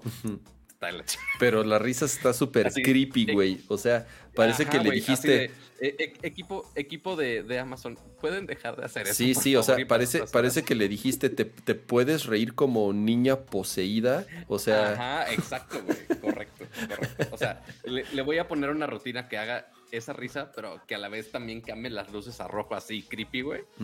No, no, no. Dios mal. Dios mal. Vámonos, Pato. pero bueno, amigos. Gracias de nuevo. Eh, nos vemos la próxima semana, el jueves a la misma hora, en el mismo canal de YouTube. Cuídense, disfruten su fin de semana. Adiós.